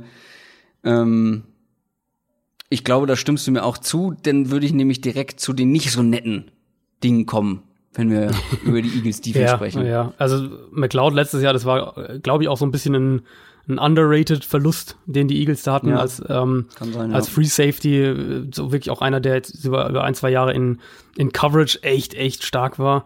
Ähm, sowas merkst du als Defense einfach extrem, weil sich daran dann auch wieder viele Coverage-Konzepte konzentrieren. Die Eagles sind ja ein Team, was jetzt nicht äh, viel über den Blitz kommt, sondern äh, mit dem Foreman Rush viel arbeitet und da auch zum Erfolg kommen will und dann eben sehr, sehr viel mit den Coverage-Konzepten auch dahinter arbeitet und ähm, da, wenn dir dann dein Free Safety plötzlich ja, fehlt, klar. das ist dann ein, ein massiver ähm, Verlust. Also an sich, wenn die beide fit sind, Rodley äh, McLeod und, und Malcolm Jenkins, ist das für mich auch eins der besten Safety-Duos in der Liga aktuell. Kommen wir zu den nicht so netten Sachen. Die Linebacker-Position finde ich nicht so nett. Ähm, also mhm. wenn man jetzt mal von der klassischen 4-3-Defense ausgeht, hat man da aktuelle Starting Linebacker Nigel Bradham, Kamu Grugier Hill. Äh, wenn man da mal bei YouTube sich äh, ein paar Sachen angucken will, kriegt man als erstes ähm, ein Video zu sehen, wie er in einem Spiel einen Kick ausführt und das sehr, sehr gut. So, das ist so das Highlight-Video, was du bei, bei ihm bekommst. Und Zach Brown. Ja, gut kannst du vielleicht gleich noch was zu äh, sagen zu dieser Verpflichtung? Er hat eine gute Saison hinter sich bei den Redskins, aber man hat mhm. eben auf der anderen Seite auch Jordan Hicks verloren, ihr bester Linebacker letztes Jahr, wenn auch hier mit Verletzungssorgen, äh, der mit Verletzungen zu kämpfen hatte. Ja. Also im ja. Grunde hat sich, glaube ich, qualitativ nicht so viel getan insgesamt. Zumindest gab es kein signifikantes Upgrade und es war letztes Jahr schon keine große Stärke ähm, der Eagles. Ähm, also da sehe ich dann schon noch eine Schwachstelle. Ist eine Position, die in der Defense nicht so nicht so einen hohen Value hat. Also die Eagles legen auf die Off-Ball-Linebacker, von denen reden ja. wir jetzt, legen die nicht so einen nicht so einen großen Wert. Die sind jetzt in dem Scheme nicht so prominent, wie es jetzt in anderen Defenses der Fall ist.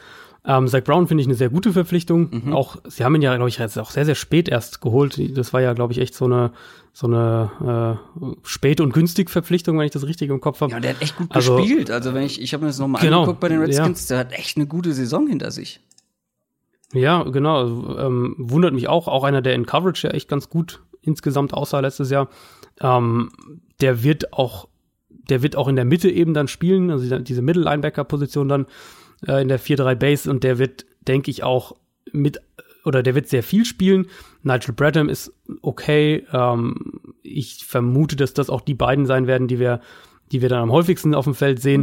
Mhm. Und dann eben ganz viel, ganz viel Sub-Package. Aber also Linebacker ist nicht gut besetzt in der Defense, das muss man so sagen, aber es ist auch nicht so wichtig in der Defense. Deswegen ja, okay. glaube ich, dass sie dann auch so ähm, von der Priorisierung her einfach gearbeitet haben. Und dann eben lässt man halt auch mal einen Spieler gehen, der anderswo dann, äh, Jordan Hicks ist ja nach Arizona gegangen, wo er deutlich deutlich mehr Geld auch bekommen hat, als er in Philadelphia bekommen hätte, wenn sie ihn hätten halten wollen.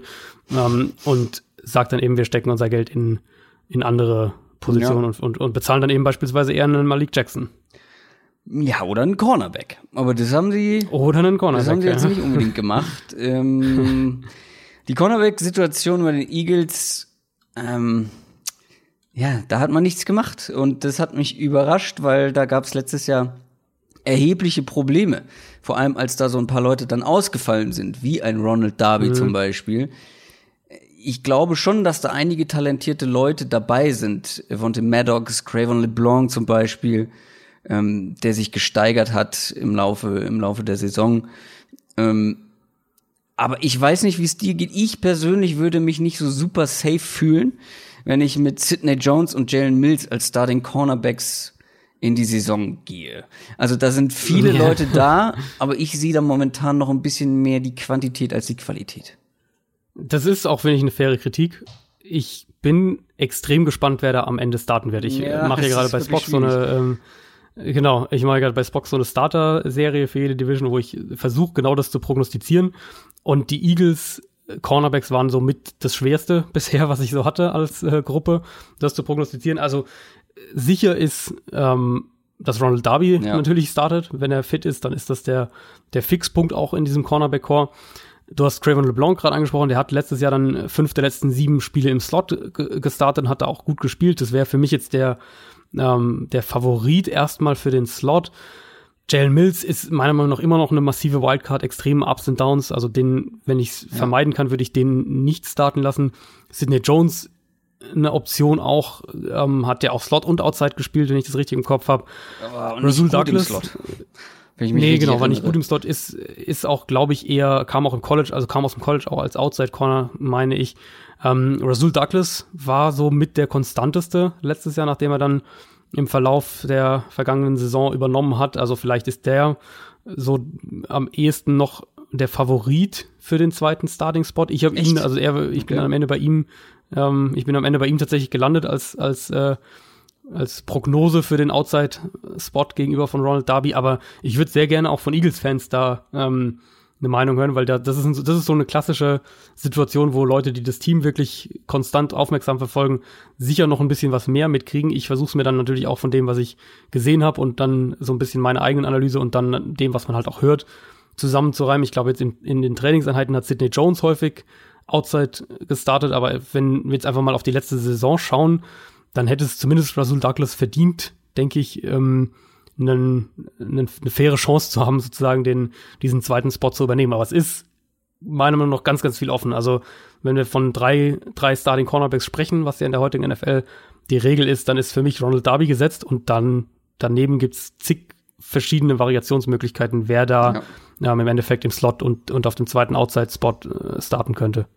So, wir müssen auch noch zu den Dallas Cowboys kommen. Äh, deswegen vielleicht so ein Mini-Fazit. Ich glaube, man hat es ganz gut rausgehört, wie wir beide über die Eagles momentan denken. Eins mhm. der nominell wirklich besser besetzten und ausgeglicheneren Teams, teilweise auch in der Tiefe. Ähm, vor allem auf die Offense bin ich sehr gespannt. Sollte Carson Wentz fit bleiben, bin ich auch relativ optimistisch, dass ähm, wir da wieder eine bessere Leistung sehen als letztes Jahr. Bei der mhm. Defense habt ihr meine Bedenken gehört. Ähm, Linebacker vor allem dann auch Cornerback. Vielleicht spielt sich das ein, vielleicht entwickelt sich da jemand, ähm, der neben Ronald Darby eine richtig gute Stütze wird. Aber alles andere als zumindest Minimum wieder eine Wildcard wäre auf jeden Fall natürlich eine extreme Enttäuschung. Ja, ja, sehe ich auch so. Also für mich ist es jetzt auch, ich meine, wir werden ja noch unsere, unsere Prediction-Folgen haben ja. und über den Sommer kann natürlich auch ganz viel passieren, aber für mich ist es aktuell das beste Team in der Division wenn ich jetzt einfach nur auf den Kader schaue und, und ähm, auf das, was ich prognostizieren würde, dann würde ich im Moment die Eagles vorne sehen. Es ist eben, wie du gesagt hast, hängt viel davon ab, was, ob, ob Wentz fit bleibt und wie er sich entwickelt. Das ist eine ganz, ganz zentrale Frage. Aber an sich von der, von der, äh, von der Top-to-Bottom-Qualität in dem Kader ist das eben, ich habe es ja vorhin auch gesagt, einer der, der komplettesten Kader der Liga und für mich auch einer der besten, wenn wir einfach auf die ganze Liga schauen. Ähm, und natürlich ist der Quarterback eine wichtige oder eine sehr, die, die wichtigste Position. Ähm, und, und da haben die Eagles so ein bisschen eine Wildcard aus, aus eben diesen Verletzungsgründen. Und dann die Frage, kann Wentz so diesen nächsten Schritt auch machen? Aber also da gehe ich voll mit. Playoffs müssen das Mindestziel sein für die Eagles.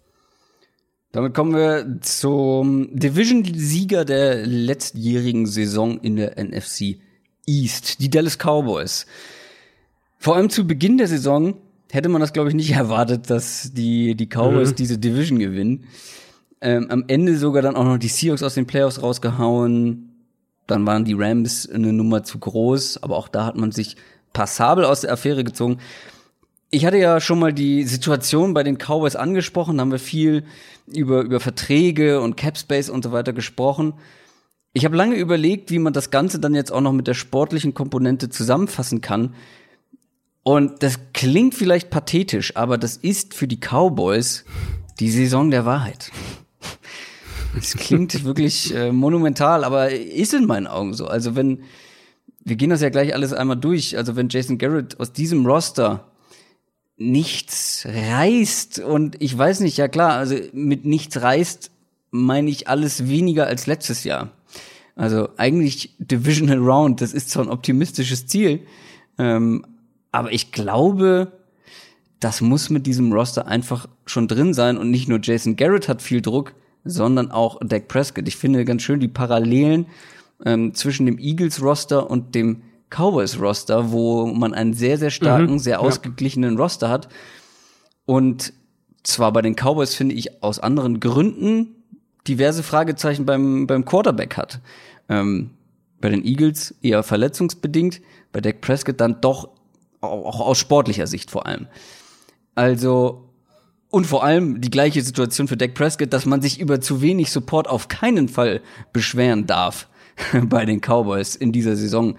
Ähm, fangen wir wieder mal mit den Receivern an. Also Mary Cooper, Michael Gallup und Randall Cobb, das Receiving Core, das kann man schon, das kann man schon so machen. Im Backfield dann nach wie vor einen, wenn nicht momentan den besten Running Back der Liga mit Ezekiel Elliott. Und ich weiß nicht, wie du es siehst, ähm, aber Pro Football Focus und Football Outsiders haben jetzt die Cowboys O-Line nicht mehr zur Elite der NFL, gezäh NFL gezählt letztes Jahr. Aber dann darf man nicht vergessen, dass mit Travis Frederick einer der besten Center der Liga ja. zurückkommt. Ähm, und das wird diese Line dann noch mal wieder deutlich verbessern. Ähm, also, wenn man sich diese drei Sachen anguckt, äh, Wide Receiver, Backfield, O-Line, dann ist das schon auf einem sehr hohen Niveau. Absolut. Also das muss man auch in dem Fall sehr, sehr deutlich sagen. Die Cowboys hatten auch, wenn ich das richtig im Kopf habe, letztes Jahr dann ähm, Verletzungen in der Offensive Line. Ja, ja, ja.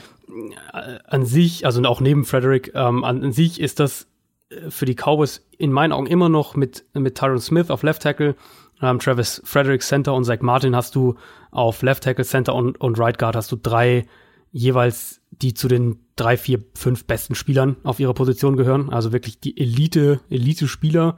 Ähm, und dann haben sie ja jetzt, äh, letztes Jahr haben sie es ja dann so gelöst, dass ähm, dass Lyle Collins Right Tackle gespielt hat und Connor Williams Left Guard. Connor Williams war ja Tackle im, im College, ist dann nach innen gerückt, hat jetzt da schon so, war so ein bisschen die Schwachstelle oder, und wer das ist, ist glaube ich auch immer noch auf dem Papier. Aber die Eagles haben auch andere Möglichkeiten. Also zum einen könnten sie sagen, äh, die Eagles, die Cowboys, ähm, zum einen könnten sie sagen, wenn, wenn sie das, das machen wollen, und das ist natürlich in gewisser Weise ein Risiko, aber wenn sie das machen wollen, haben sie die Möglichkeit, Lyle Collins und, und Connor Williams die Position tauschen zu lassen. Das denke ich eher nicht, aber du hast zumindest die Option, du könntest auch auf Verletzungen kannst du in gewisser Weise reagieren, ja, weil sie auch noch Connor McGovern als äh, in der dritten Runde gedraftet haben, der diesen Left Guard Spot von Connor Williams spielen könnte. Sie haben Cameron Fleming als diesen Swing Tackle, der der aushilf, aushelfen kann notfalls. Sie haben Xavier Suafilo noch, der auf, auch noch Inside in der Line ähm, rein rotieren kann. Also die Cowboys sind schon in der Offensive Line unfassbar stark besetzt und haben eben auch immer noch diese drei, und für mich sind sie es auch immer noch, ähm, drei Elite-Spieler, eben, mhm. was natürlich ein, ein mega Gerüst ist für eine Offensive Line und Total. den Ausfall von Frederick, ähm, den kann man kaum, kaum hoch genug eigentlich rechnen. Also der ähm, ist eine, individuell einmal, ist er einfach einer der besten Center der Liga und dann eben für das, was die Cowboys offensiv machen wollen mit dem Outside-Zone-Blocking, da hat der Center ganz viele, ganz, ganz schwierige Blocks, die er machen muss. Ähm, darauf baut auch ganz viel dann von dem Play-Action-Passspiel auf und auch ganz viele von der Bewegung in der Line im Play-Action-Passspiel. Also das spielt natürlich alles zusammen und da ist Travis Frederick ein unglaublich wichtiger Spieler. Aber für mich ist weder die O-Line noch das Backfield äh, noch die Wide Receiver eigentlich das der wichtigste Punkt, zumindest jetzt in dieser Analyse bei der Offense. Für mich, das war mir gar nicht so bewusst, bevor ich mich jetzt intensiver mit den Cowboys nochmal aus sportlicher Sicht beschäftigt habe, der Wechsel auf der Offensive Coordinator Position. Mhm. Ich glaube, wir haben zwar ja. schon mal kurz drüber gesprochen, bin ich mir gar nicht so sicher, ob wir es überhaupt gemacht haben, aber Kellen Moore ist der neue Playcaller bei den Cowboys. Gerade mal 30 Jahre alt, ist, glaube ich, der jüngste mhm. OC seit Sean McVay oder sogar noch jünger. ähm, hat bis vor kurzem selber noch Quarterback gespielt und machen wir uns nichts vor, das wird jetzt nicht der neue Sean McVay sein, das wird nicht der neue, der neue Shanahan äh, sein, der da um die Ecke kommt. Und ich glaube auch nicht, dass er diese Offense komplett umkrempeln wird. Würde er wahrscheinlich auch nicht dürfen. ähm, ich glaube, wir werden schon weiterhin ja. sehr viel von Jason Garretts Einfluss sehen. Establish the Run Football. Ähm, wo wir vorhin bei meinem Versprecher, bei meinem 2009er Versprecher war. Ähm, vielleicht eine ganz gute Parallele. Ähm, aber ich glaube schon, dass er Akzente setzen wird in dieser Offense, dass er neue Aspekte ist, mit reinsetzen ja. wird, dass er mehr mit reinbringen wird. Eine Veränderung einfach. Und auch wenn es vielleicht nur Kleinigkeiten sind, das wird dieser Offense gut tun, die in meinen Augen schon letztes Jahr wieder auch sehr oft sehr eindimensional unterwegs war. Und ich glaube, das wird. Ich glaube, das ist. Mhm. Ja. Die sag ruhig. Ja, sag, sag ruhig. Also ich glaube, das ist, du hast genau das richtige Stichwort gesagt, ähm, Akzente setzen. Also er ist halt natürlich noch mega unerfahren. Der war äh, letztes Jahr der Quarterbacks-Coach und davor ja echt noch der Backup-Quarterback, hast du, glaube ich, auch ja. gesagt. Also ein sehr, sehr, ähm, sehr rasanter Aufstieg und natürlich noch nie ein Fulltime-Playcaller gewesen, was, ähm, glaube ich, einerseits so diese Nähe zum Spiel und, und auch diese, diese, ähm, er ist natürlich noch nicht so geprägt jetzt als äh, offensiv Denker, nenne ich es jetzt einfach mal. Das heißt, wir werden sicher auch eine, eine größere Offenheit für neue ja, genau. Trends genau. haben, für, für College-Trends. Genau. Und das sind diese Akzente, da, das sehe ich ganz genauso, was ähm, auch dann gegen das geht, was die alten Cowboys, nenne ich es jetzt mal die alte Cowboys Offense ausgemacht hat, die eben sehr mit ähm, sehr viel mit individuellen Routes und wenig Hilfe für Quarterbacks und Receiver und so weiter gearbeitet hat. Also so ein bisschen mehr Kreativität und, und, und äh, Innovation Einzug erhält. Gleichzeitig wirst du die Unerfahrenheit und die, ähm, diesen, diesen Lernprozess, den er auch einfach durchlaufen muss, das wirst du dann eben auch sehen. Also, ja, wie du gesagt hast, so Wunderdinge kann man da jetzt nicht erwarten.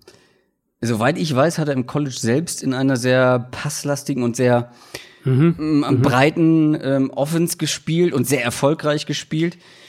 Ähm, also ich denke auch, dass sich das in gewisser Weise schon bemerkbar machen wird. Ähm, wie auch immer. Natürlich kann es auch krachend scheitern. Du hast die die Dinge angesprochen, ähm, die da auf ihn zukommen. Ähm, vor allem auch so eine, so eine Autoritätsfrage vielleicht, ne? Also er ist noch Backup-Quarterback gewesen und jetzt der Playcaller. Ja, ja. ähm, ist immer ein schmaler Grad, ja, ne? Also manchmal kommt sowas halt mega gut an bei den Spielern, weil die Nähe auch einfach da ist und er versteht natürlich die Spieler auch mhm. deutlich besser als jetzt so ein 60-jähriger Coach. Ähm, auf der anderen Seite, äh, also im Endeffekt kann man es ja so sagen, wenn er Erfolg hat, dann wird er auch die Autorität schnell haben. Wenn es halt ja. von Anfang an Probleme gibt, dann wird das auch schnell hinterfragt werden. Und dann, wenn es Probleme gibt, wenn es schlecht läuft, dann werden wir in Woche sechs oder wann auch immer da sitzen und sagen, hier, Jason Garrett äh, übernimmt wieder das Playcalling oder irgendwie sowas. Na gut. Ähm, wo wir bei Schwächen sind, äh, quasi, äh, machen wir doch mit den Schwächen direkt weiter. Oder habe ich in der, ach, ich habe in der Offense aber noch was vergessen. Die Tight End Position. Habe ich mal komplett. Ja. Äh, ich dachte, die kommt jetzt bei den Ach, die kommt bei, den Schwächen, bei den natürlich. Schwächen. Natürlich, ich habe es ja so aufgeteilt. Ach man, ich sag euch, ich hab äh, in dieser brütenden Hitze, die Hitze, da kommt man schon manchmal durcheinander. Schwächen. Dak Prescott ist für mich nicht unbedingt, also den muss man vielleicht dazwischen setzen, zwischen Stärke und Schwäche. Ich kann mich da noch nicht so richtig entscheiden. Also er kann eben deine Stärke sein, wie man, finde ich, auch letztes Jahr hin und wieder gesehen hat. Er ist einfach dieser oft beschriebene Wettkampftyp, der in Klatschmomenten aufblüht, ähm, der Siegeswillen hat wie kaum anderer und der ja auch richtig gute Spiele abliefern kann. Aber er kann eben auch deine Schwäche sein, wenn er mal eben keinen guten Tag hat. Das haben wir auch das eine oder andere Mal gesehen. Und wir haben jetzt schon wirklich oft über Dak Prescott gesprochen, aber das meinte ich zu Beginn, wenn er aus diesem Roster, aus diesem Support, den er einfach um ihn rum hat, mit der O-Line, mit den Receivern, mit, mit Ezekiel Elliott, ähm, mit dieser Offense allgemein, wenn er da nichts reißt, wenn das aus irgendwelchen Gründen eine enttäuschende Saison wird, naja, dann wird's auch nichts für ihn, glaube ich, mit einem neuen, teuren Vertrag. Und das ist eine ganz wichtige Saison für ihn, wie ich eingangs ja auch schon meinte. Äh, und die Titans hatte ich jetzt ähm, in der Offense noch rausgelassen. Stimmt, die müssen wir auf jeden Fall noch mit ansprechen. Ähm, das ist, glaube ich, ein Thema, denn Jason Witten, ja, er ist wieder da. okay, aber Jason Witten ist 37 Jahre alt, äh, war vor seinem Jahr Pause, die er da hingelegt hat, nicht mehr der spritzigste, auf jeden Fall. Für den Lockerroom natürlich, natürlich super. Ein sehr erfahrener Spieler, ein charismatischer Spieler und als Red Zone Target bestimmt immer noch relevant. Da wird der Prescott helfen, keine Frage, aber ich glaube nicht, dass er jetzt diese Offense noch mal signifikant besser macht, vor allem weil es bei Tight End mhm. dahinter dann auch schon eher dünn aussieht. Ja, sehe ich genauso. Also ich habe mir aufgeschrieben, äh, Jason Witten ist zurück und wenn ich mir die äh, diesen äh, den Titan Room so anschaue da bei den Cowboys, dann wird er mehr spielen vermutlich als Jason Witten im Jahr 2019 spielen sollte, aus Sicht einer Offense gesprochen. Ähm, das ist okay und halt nicht mehr. Ja, genau. Zu, zu Prescott, zu Prescott wollte ich auch noch kurz fragen, glaubst du nicht, dass er, dass er seinen Deal haben wird zum Saisonstart? Ja, gut. Klar, wenn er. Ich glaube ja. tatsächlich, dass die das vorher da raus, raushämmern, dass die den nicht in sein, ja, das stimmt. in sein letztes Jahr überhaupt gehen lassen. Das, ähm, das kann natürlich sein. Wäre dann natürlich richtig bitter, wenn dann irgendwas schief läuft. Also wenn man dann gut klar. Ähm, da, ja, da aber du hast recht. Umgekehrt, klar. umgekehrt ist natürlich, wenn er jetzt eine mega Saison spielt, dann wird er noch teurer. So, das ist immer die gerade bei Quarterbacks ähm, so ein bisschen die Frage. Also für mich ist er im Endeffekt, wenn man es mal in Kategorien einteilen will, und da bin ich eh immer mehr ein Fan davon, ähm, als einfach nur nach Rankings zu gehen. Aber wenn man es immer so ein bisschen in eine Kategorie einteilen will, dann würde ich eben Prescott als so diesen diesen Game Manager Plus bezeichnen, wo für mich jetzt zum Beispiel auch ein, äh, ein Andy Dalton reingehört, auch wenn auch auf ganz andere Art und Weise. Aber eben einer, der, dem du helfen musst mit der Offense, der jetzt nicht wahnsinnig viel Offense selbst kreiert, aber der eine, eine gut funktionierende Offense besser macht. Gegenüber eben den Quarterbacks, mhm. die super Umstände brauchen und dann halt äh, jetzt mal flapsig gesagt, es halt dann nicht verkacken, wenn die Umstände super sind, aber die halt nichts drüber geben. Und Prescott für mich ist einer, wenn die Umstände wirklich gut oder sogar sehr gut sind, dann macht er diese guten oder sehr guten Umstände auch noch mal besser. Und die Gelegenheit dafür ist an sich da. Wir haben letztes Jahr gesehen, welchen Effekt Amari Cooper hatte, als er dann nach Dallas kam. Mhm. Michael Gallup ist jetzt ein Jahr weiter, er geht jetzt in seine zweite Saison, der wird einen Schritt nach vorne machen. Äh, Randall Cobb ist natürlich verletzungsanfällig, aber an sich ist es im Slot jetzt äh, Cobb, Cole Beasley, das ist jetzt für mich nicht der mega Unterschied. Du hast noch einen Alan Hearns dahinter als eine, als eine Outside-Option. Also die Waffen plus natürlich Ezekiel Elliott, klar im Backfield. Tony Pollard finde ich super spannend, den sie in der vierten Runde gedraftet haben, der auch so ein, so ein Receiver-Running-Back-Hybrid fast so ein bisschen äh, sein kann in der NFL. Ähm, können wir vorstellen, dass der in so eine so eine Duke Johnson, Cordero Patterson Rolle so ein bisschen irgendwie rein reinkommt. Also da haben sie schon spannende Spieler und dann ist natürlich die Frage einmal, was macht Kellen Moore damit? Klar.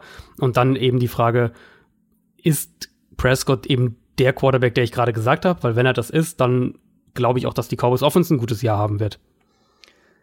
Ich glaube, damit können wir zur Defense kommen. Ähm, und ich glaube auch, dass man die bisschen schneller abhaken kann tatsächlich. Ich finde nämlich, äh, dass man da gar nicht so viel zu sagen muss in, äh, im Zweifel. Also wenn wir uns mal die Stärken der Defense angucken, man hat das beste Linebacker-Duo der Liga, glaube ich. Ähm, zumindest fällt mir gerade mhm. jetzt spontan kein anderes ja. ein, was da auf jeden Fall drüber geht. Also eins der besten auf jeden Fall. Also Seattle, Seattle vielleicht, aber ja, wird ist schon auf jeden Fall schon, auch das ist schon richtig stark, was die Fall haben. Absolutes Top-Niveau, Leighton Van Der Esch und äh, Jalen Smith.